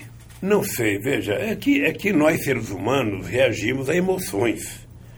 O jeito que você reagiu ontem, você não é obrigado a reagir hoje. Ah, eu, eu tinha clareza, Juca, eu tinha clareza que seria 2014 o ano para eu votar a presidente da República. Eu tinha clareza disso. Mas eu tinha clareza do respeito que eu tinha que ter à democracia estabelecida pelo próprio partido. Quando eu indiquei a Dilma, me disseram que a Dilma tinha que ser uma candidata tampão. Ou seja, me propuseram que a gente deveria fazer uma reunião com a Dilma e dizer: olha, você vai ser candidata só para garantir a vaga para o Lula votar. E eu me recusei de utilizar a ideia da candidata tampão. Ela era candidata plena. E se ela fosse bem, ela tinha o direito de ser candidata à reeleição. Uhum. Ora, qual é a lógica? A única possibilidade de eu ser candidato era se a Dilma tivesse me procurado e dito para mim, ô Lula, eu estava achando que você poderia voltar a ser candidato. Como ela nunca me procurou, e o partido começou a insinuar uma campanha dizendo que volta Lula, volta Lula eu fui num ato no Ayambi, sabe, em que a Dilma estava acabando de chegar quando eu acabei com a ideia do Volta Lula. É preciso parar com brincadeira, porque nós temos candidata, nosso candidato é a Dilma, e vamos para a luta. Mas vocês dois nunca discutiram isso? Não, nunca discutimos. Nunca, nunca. Eu jamais tive coragem de tocar no assunto, sabe? É, essa é uma coisa que. Eu tinha uma experiência muito ruim quando o Tarso Gerro, sabe, o Olívio Dutra era governador no Rio Grande do Sul, e o Tarso Gerro sugeriu fazer uma prévia, e o Olívio Dutra aceitou a prévia. Eu falei, Olívio, você não pode aceitar a prévia, Olívio. Sabe, se você aceitar a prévia, significa que você está atendendo a um apelo de um conjunto de companheiros do PT que estão dizendo que você não foi um bom governador, Olívio. Sabe? Se você ganhar, vai ser difícil. Se você ganhar a prévia, vai ser difícil você ganhar as eleições. Você foi questionado internamente, pô. E se perder, já vai com meia derrota. É isso. Sabe o que aconteceu? Sabe, nós perdemos a eleição. Então, eu jamais tocaria nesse assunto com ela, jamais. Ou seja, jamais tocaria uh, por, por, uma questão de respeito ao meu jeito de fazer política. Sabe? Uh, eu lembro que uma vez veio um ministro aqui perguntar para mim, não sei se foi a mando dela ou não, o companheiro perguntou, olha, a presidenta está preocupada se você é, quer votar ou não. Sabe? Eu falei, olha, eu não quero votar coisa nenhuma. Ela que tem, sabe, que decidir se é candidata ou não. Se ela decidir que vai querer o segundo mandato, ela tem um direito legítimo de ter o segundo mandato. Aí teve problemas dentro do PT, que não, o PT poderia ter feito a discussão. Ah, alguns companheiros que, que trabalhavam comigo achavam que eu tinha que que ser o candidato. Eu falava, eu não posso ser o candidato, não posso. Eu não vou chegar para alguém que está no mandato e dizer, fulano, sabe, acabou o teu tempo, sai que eu quero voltar. Jamais eu falaria isso. Ah, e, e, depois eu tenho uma relação com a Dilma de muita honestidade, muita fidelidade, muito companheirismo. Sabe, eu, eu, ela sempre me tratou muito bem, sempre me respeitou. O senhor não acha que errou ao indicá-la? Não. Não. Nenhum arrependimento? Nenhum. Veja, eu não tenho arrependimento de indicar uma pessoa que no momento em que ela foi indicada, muita gente dizia para mim que eu não deveria ter indicado a Dilma, porque a Dilma nunca tinha sido vereadora, porque a Dilma nunca tinha sido não sei das quantas tal. Ah, por que, que eu indiquei a Dilma? Primeiro porque os principais quadros do PT estavam baleados. Tá? Ah, e a Dilma, ah, quando eu trouxe ela para a Casa Civil, ela me deu uma tranquilidade de trabalho excepcional. Ou seja, a Dilma era como se fosse, sabe, o meu, o meu segurança para boas causas. Ou seja, a Dilma, ela, primeiro que cumpria tudo o que eu queria, mais rápido do que eu queria. E com mais eficácia do que eu queria. Segundo, ela era de uma lealdade, de uma fidelidade para que nenhum ministro mentisse para mim, para que ninguém. extraordinária. Sabe? Então, na hora que você tem que escolher, você fala, bom, quem que eu vou escolher para ser candidato a presidente? Sabe? Ela está comigo. Eu nomeei ela pai do, mãe do PAC, sabe? Ela trabalhava. Se, eu pegar a Dilma, a Graça Forte, a Miriam Belchior e a Tereza Campelo, essas mulheres eram um quarteto de mulher que valia ouro no meu governo, porque o que eu pedia na sábado à noite, sabe, na segunda-feira estava me entregue. Sabe? O que eu pedia, podia estar chovendo, podia estar, ela ficava até três horas da manhã. Mas, mas, o senhor, mas o senhor não avaliou em nenhum momento que ela não tinha, por exemplo, a sua prática de conversar mas com eu, parlamentares? Mas eu, deixa eu te contar, ah. mas eu, eu imaginava uh, que a Dilma aprenderia. Eu aprendi, pô, ela também é. deveria aprender. Ela é uma mulher formada, tem é. mestrado, doutorado, Sim. sabe? Ela sabe muito mais do que eu. Então ela poderia aprender com facilidade, além do que ela tem um partido político. Sabe, o partido político tem experiência, ela tinha gente experiente. Sabe? Ela tinha gente experiente. Né? Eu, se não tivesse tido câncer, se eu não tivesse tido câncer, eu teria ganho muito dinheiro. Tá?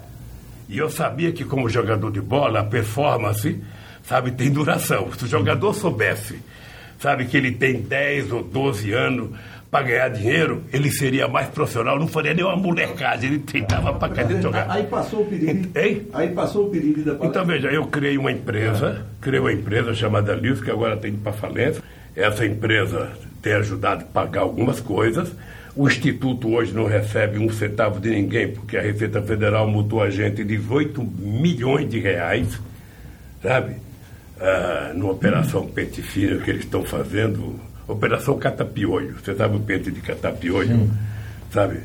Ah, ah, e eu, eu peguei parte do dinheiro que eu ganhei e depositei na Previdência Privada no nome dos meus cinco filhos para que cada um deles, já que quase nenhum tem trabalho, seja, tenha um mínimo. Eles não estão ricos, os seus filhos, é. presidente? Não? Então.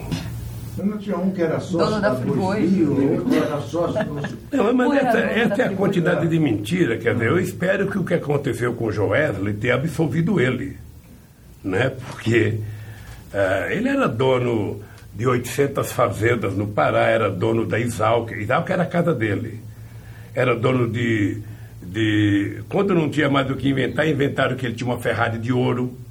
Uh, depois inventaram que ele era sócio da Friboi, depois era dono da Oi, depois era dono do Caceta 4. Presidente, deixa, deixa eu contar uma coisa, ah, deixa eu contar uma coisa para vocês. Eu, eu, eu, eu, as pessoas que fazem as críticas aqui por os filhos não têm noção do estrago que fazem na família das pessoas. Não tem noção.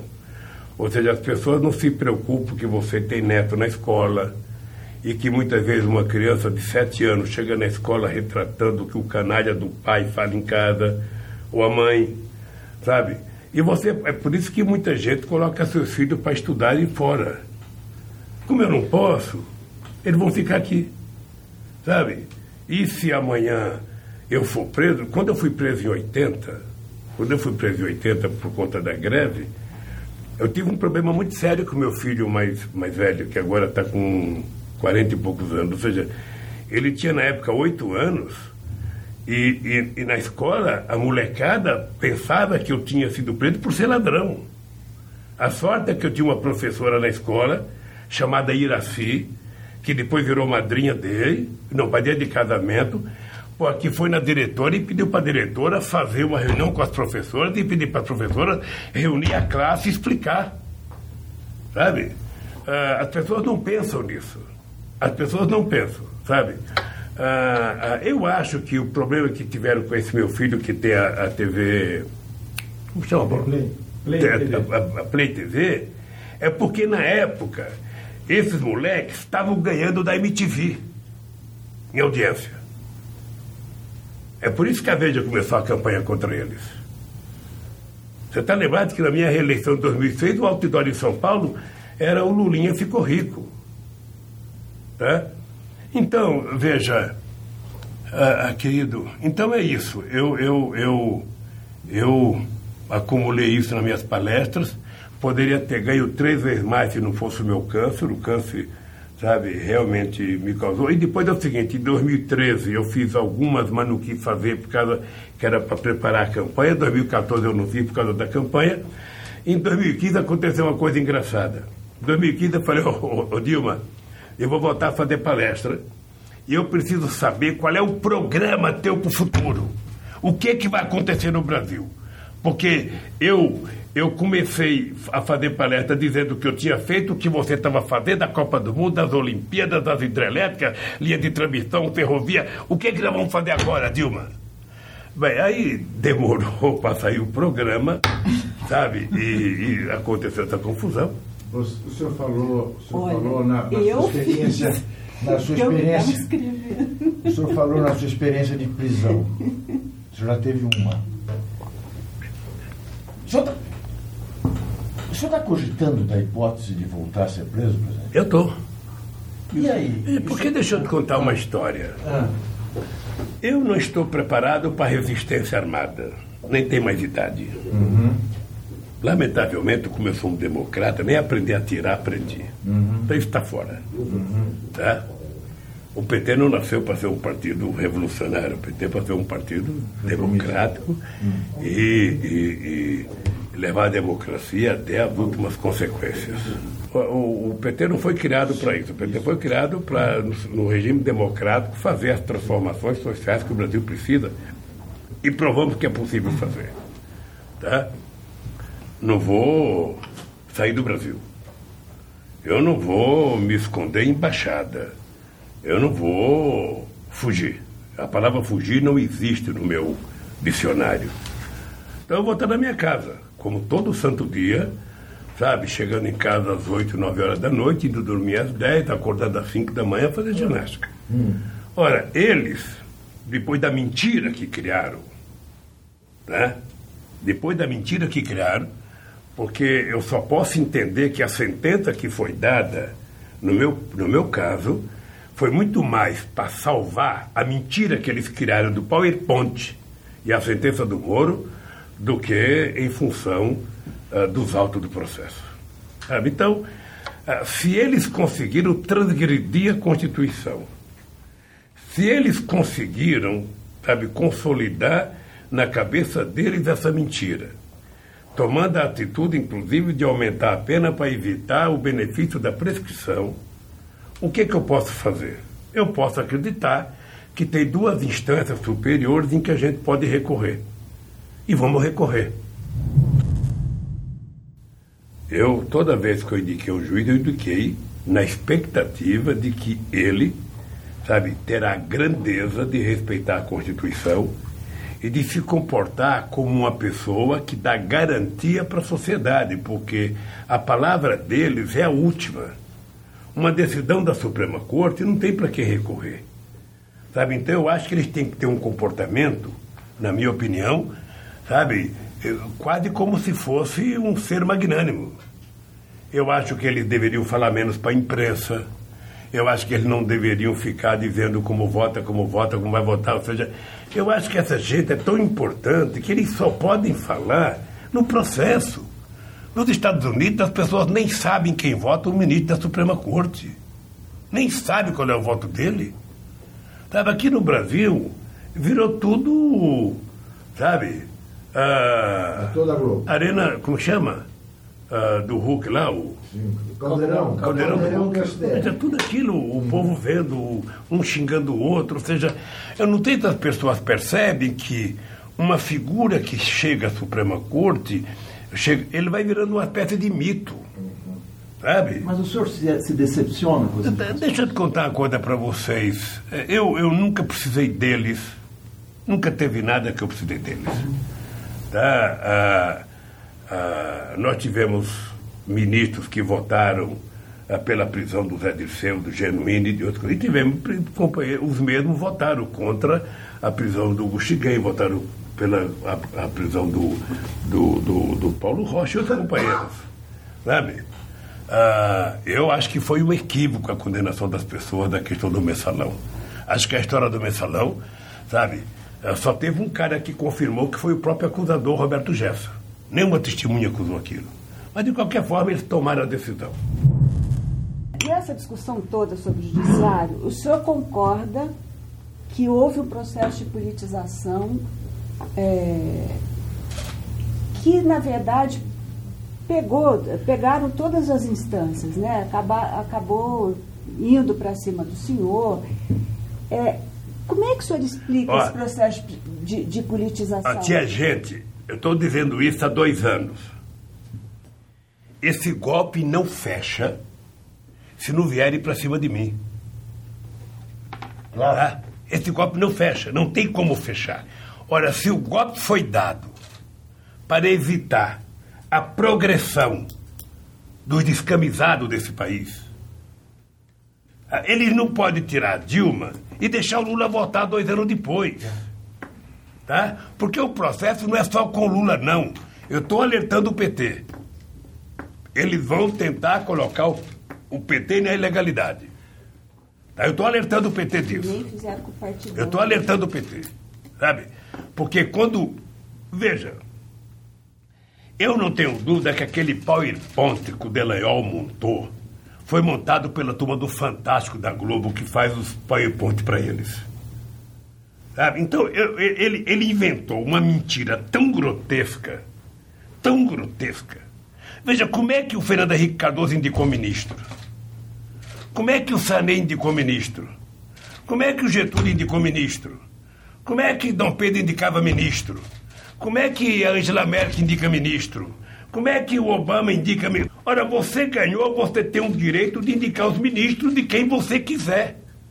Na hora que você indica os ministros, os ministros têm o direito de montar a sua equipe. Ora, eles passaram a condenar isso. Eles passaram a condenar o fato de que o PT é uma organização criminosa, o PT se organizou para ganhar sabe, o governo para roubar. E aí coloquei ministério para roubar. Sabe? Olha, é, é de uma. É de uma é de uma grosseria, é de um messianismo tão imbecil. Sabe? É, uma, é uma coisa tão infantil que eu, eu, eu não posso, não, não posso deixar. Então, levar isso para frente. Então, o que, é que eu acho que o PT deveria fazer? Eu até sugeri ao PT, cada militante do PT deveria abrir um processo. Cada deputado do PT deveria abrir um processo. Sabe? Para eles provarem qual é a organização criminosa. Porque eu estou no PT, eu não sei que o PT organização criminosa. E perguntar qual foi o crime que o PT cometeu. Olha, meu Deus, o, o, o, ah, porque indicou o Paulo Roberto. O PT não, o governo não indica, o governo recomenda ao, ao Conselho da Petrobras. E as pessoas que foram indicadas tinham 30 anos de formação dentro da Petrobras. Não houve uma contestação da Polícia Federal, do Ministério Público, do Tribunal de Contas, do sindicato. Sabe, não houve. Vai, vai, quem vai saber, o Juca, sabe, que o cara que é radialista na rádio esportiva de Maceió é ladrão. Sabe? Então você fazer essa teoria imbecil, que era verdade uma nova teoria da teoria do fato consumado. Como é? Domínio do fato. Ora, ora, eu. Isso foi criado para crime econômico, para crime de guerra. Ora, eu, eu, eu, eu, eu, eu não sei se o cara matou, então, se eu não tenho prova, mas eu vou dizer que foi ele que matou. Ora, onde é que a gente vai parar assim? Sabe, não se fala mais, mas nesse país fica uma, uma, uma coisa chamada milênio. Instituto. Hein? O Instituto Milênio. Que várias vezes eu tentei abrir discussão sobre o Instituto Milênio para mostrar a gravidade daquilo. Aquilo era tão grave, sabe, que nós chegamos a um momento na história em que a capa das revistas eram praticamente as mesmas.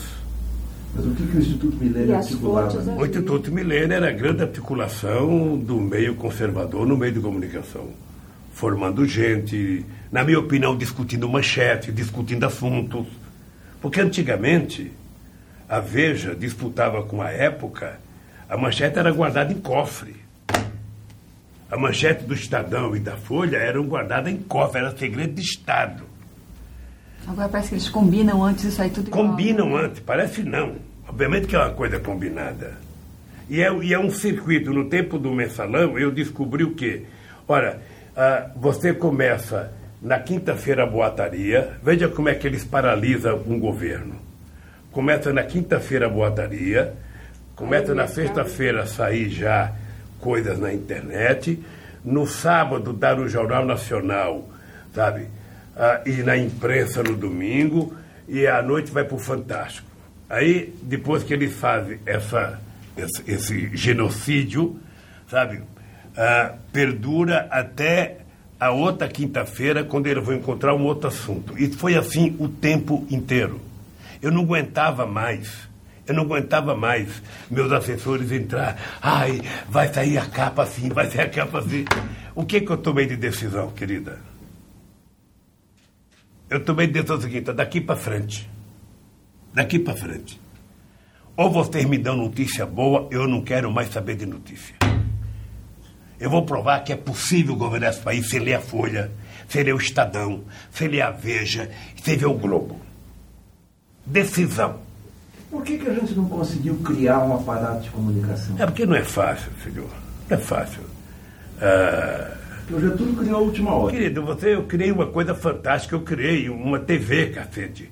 Foi aprovada no Senado uma TV com um orçamento de 350 milhões. O orçamento era da Bandeirantes. A gente não queria ter uma. Ah, mas aí o que acontece? Como nós estamos republicanos, começa o discurso, não, mas não pode competir ah, com a mídia. O senhor está falando da ABC. É, Hein? Brasil. Sabe? Nós criamos aquilo, inclusive para fazer uma empresa de comunicação para falar com a América do Sul. Por que, que não aconteceu?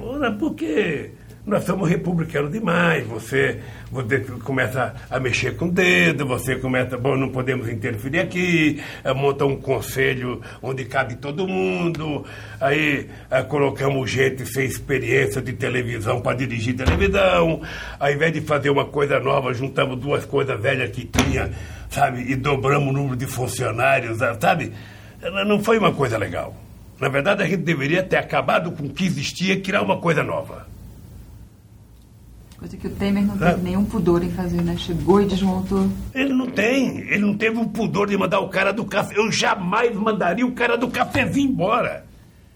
Eu mantive trabalhando comigo a mulher que passava a roupa e guardava a roupa do Fernando Henrique Cardoso. Eu não queria saber se ela era íntima do Fernando Henrique Cardoso, eu queria saber que era uma mulher pobre que tinha uma função. O Temer mandou embora um neguinho, flamenguista, extraordinário, ele mesmo se chamava de urubu.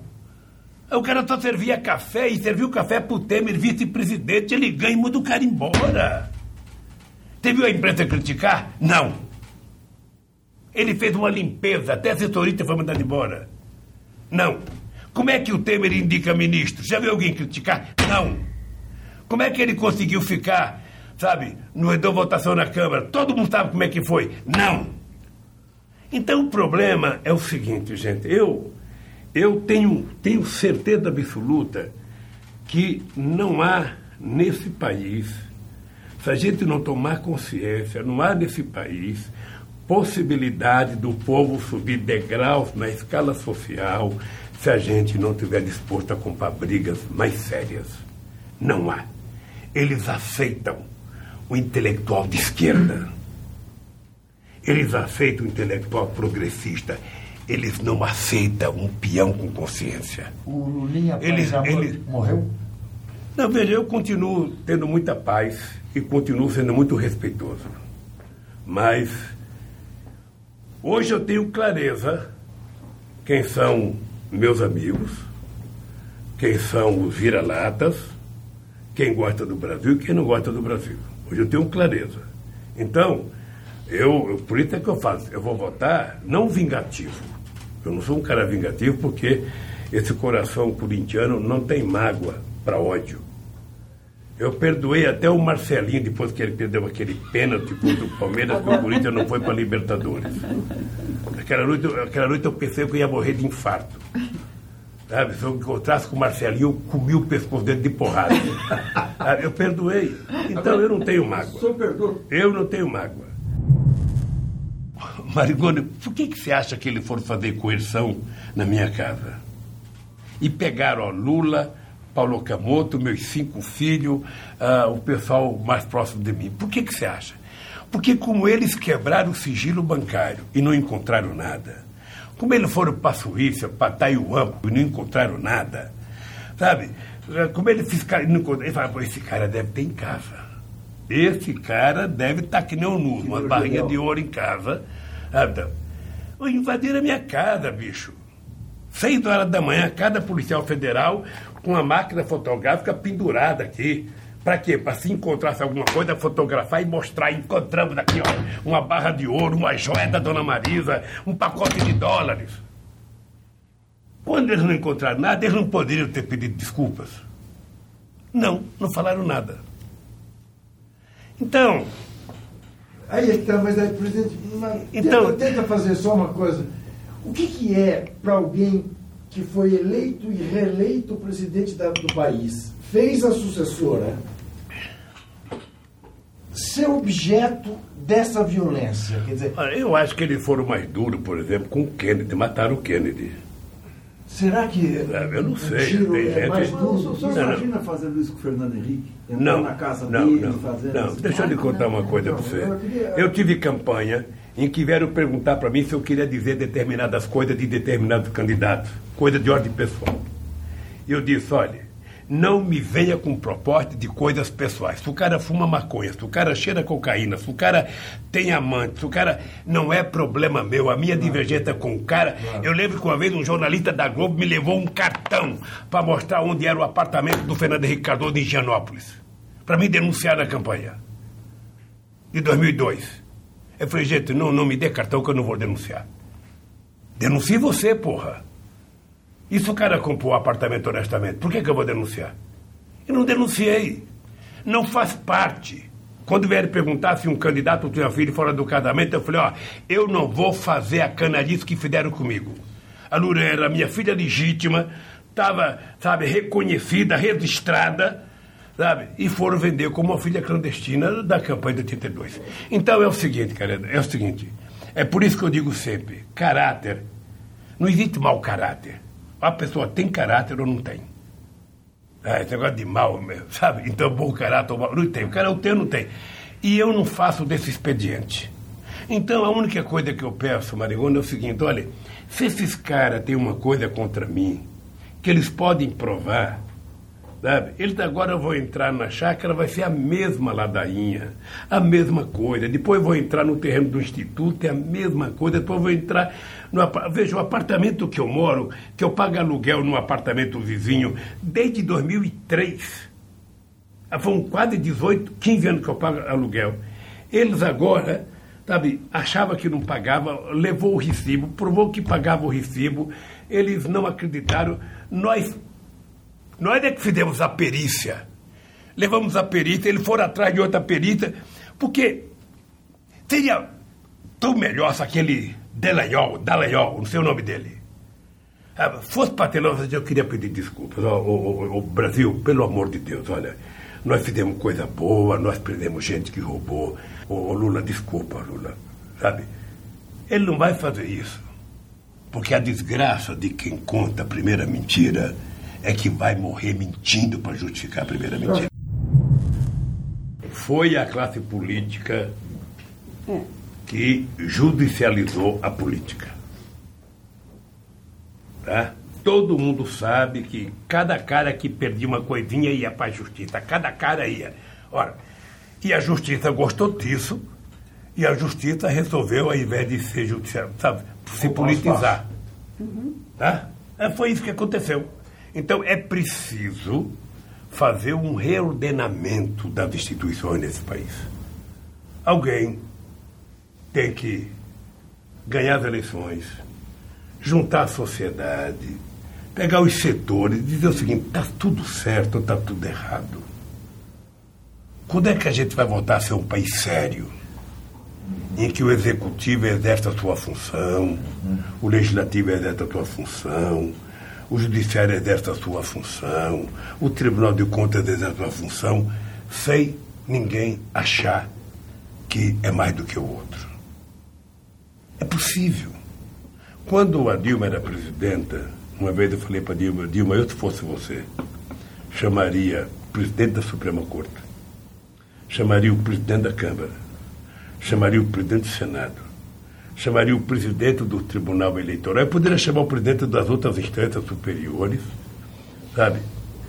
Ah, poderia até chamar alguns representantes do movimento social em uma reunião muito franca do seguinte, olha, a situação do Brasil é essa a responsabilidade não é só minha. Eu quero saber se a gente está disposto a encontrar uma saída para esse país.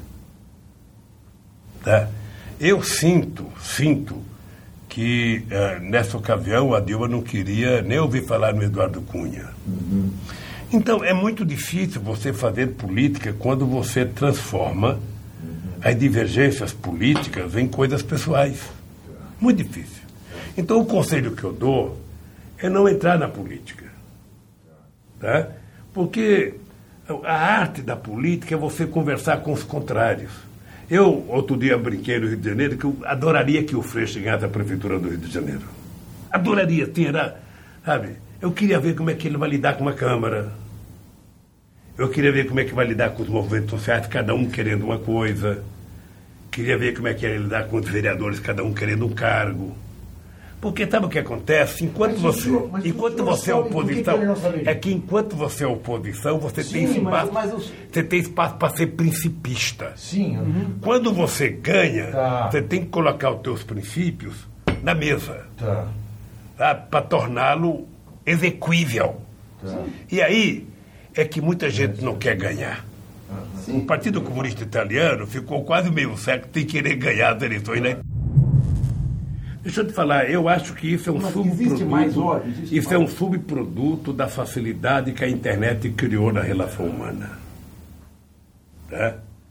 Ah, por quê? Porque ela, ela, ela permite que o ódio seja viralizado com uma rapidez imensa. Antigamente você pensava uma coisa, sabe, de mim, você tinha que procurar alguém para contar. Você tinha que falar mal de mim ou por telefone, ou marcar uma cerveja com um grupo de companheiros e falar mal de mim. Hoje não, bicho. Hoje você vai no teu celular, sabe? Entra no zap zap, fala mal e, e você consegue, você tem uma, uma facilidade. E sem ter que se identificar. Sem ter que se identificar. Então veja, eu acho que isso facilitou, facilitou a disseminação do ódio. Né? Quando eu era presidente, tinha um blog, Morte ao Lula sabe? Já quando eu era presidente. Então, ah, obviamente que eu sei que tem um, um, um, terço da população, sabe, que não quer saber do PT, como tem um terço que não quer saber do PSDB, como tem um terço que não quer saber do, O que, o que, o que é grave, Marangona, é o seguinte, ó. Ah, ah, essas coisas só mudam com, com o exercício da política.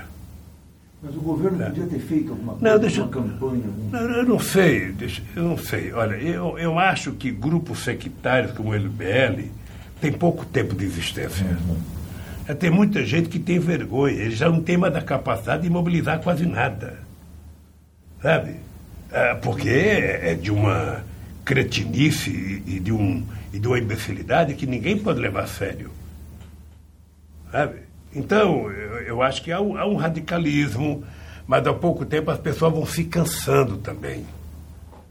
Sabe? Eu tenho dito para as pessoas, não, não, seja não seja raivoso, você, você vai morrer mais novo, você vai antecipar a sua morte, gente. Fale bom dia para sua pessoa no elevador, pô. cumprimenta o vizinho quando te encontrar no elevador. Porque as pessoas estão raivosas porque as pessoas compram comida pelo celular, as pessoas chamam carro pelo celular, as pessoas pagam a conta pelo celular, as pessoas fazem um monte de coisa pelo celular, ouve piada pelo celular, filme pelo celular. Quando a pessoa sai na porta, que vê alguém na porta do elevador, já está atrapalhando. Eu estava tão bem no meu mundo virtual, a ver esse cara me encher o saco. Eu acho que esse é um problema que a humanidade vai ter que trabalhar. Ninguém mais vai bater panela, você acha? Sabe? Então, eu não quero confundir comoção com consciência política. Não quero. Eu ah, acho que eu já me dou por satisfeito depois de 12 anos de porrada. Se você juntar todos os presidentes do Brasil pegar mais o chefe dos índios que moravam aqui antes de Cabral chegar, sabe? E ver o que, que a imprensa falou deles, eles não chegam a 10% do que eu tenho apanhado da imprensa. Não chega. Escolhe o melhor político do PSOL, não aguentava 1%. Chico Alencar, por exemplo, se esconderia. Deixaria a política. Sabe? Ah, no PT também está cheio de gente que correria. Como muita gente correu para ir para o PSOL, por causa da reforma da Previdência e por causa do mensalão. Os puros. Sabe? E eu, imagina o orgulho que eu tenho, depois de tudo isso, sem tempo para falar, sem tempo para falar, sabe? De toda, apenas as minhas caravanazinhas, apenas as minhas reuniões com o povo, sabe? Ele faz uma pesquisa e eu chego aonde cheguei, eu tenho que ser grato a Deus e tenho que ser grato a, a, a tudo. Por quê? Porque a coisa que mais eu tenho orgulho não é o fato sabe, de eu ter sido um presidente popular. A coisa que eu tenho mais orgulho é o fato de ter mudado a relação do Estado com a sociedade e do governo com a sociedade. Ou seja, eu a vida inteira briguei para que eu não fosse um bom presidente porque fiz uma lei. O que eu queria era fazer com que o filho da puta mais pobre desse país se imaginasse no meu lugar. Isso foi conseguido. Sabe? Ah, a coisa mais triste que eu tenho é saber que não é, sabe, a escolaridade que dá a educação política, que dá a formação política. Sabe? É, é, quando a gente não tem política na cabeça, a gente acha que tudo depende da educação. Não, a educação dá vários conhecimentos, mas a política não dá.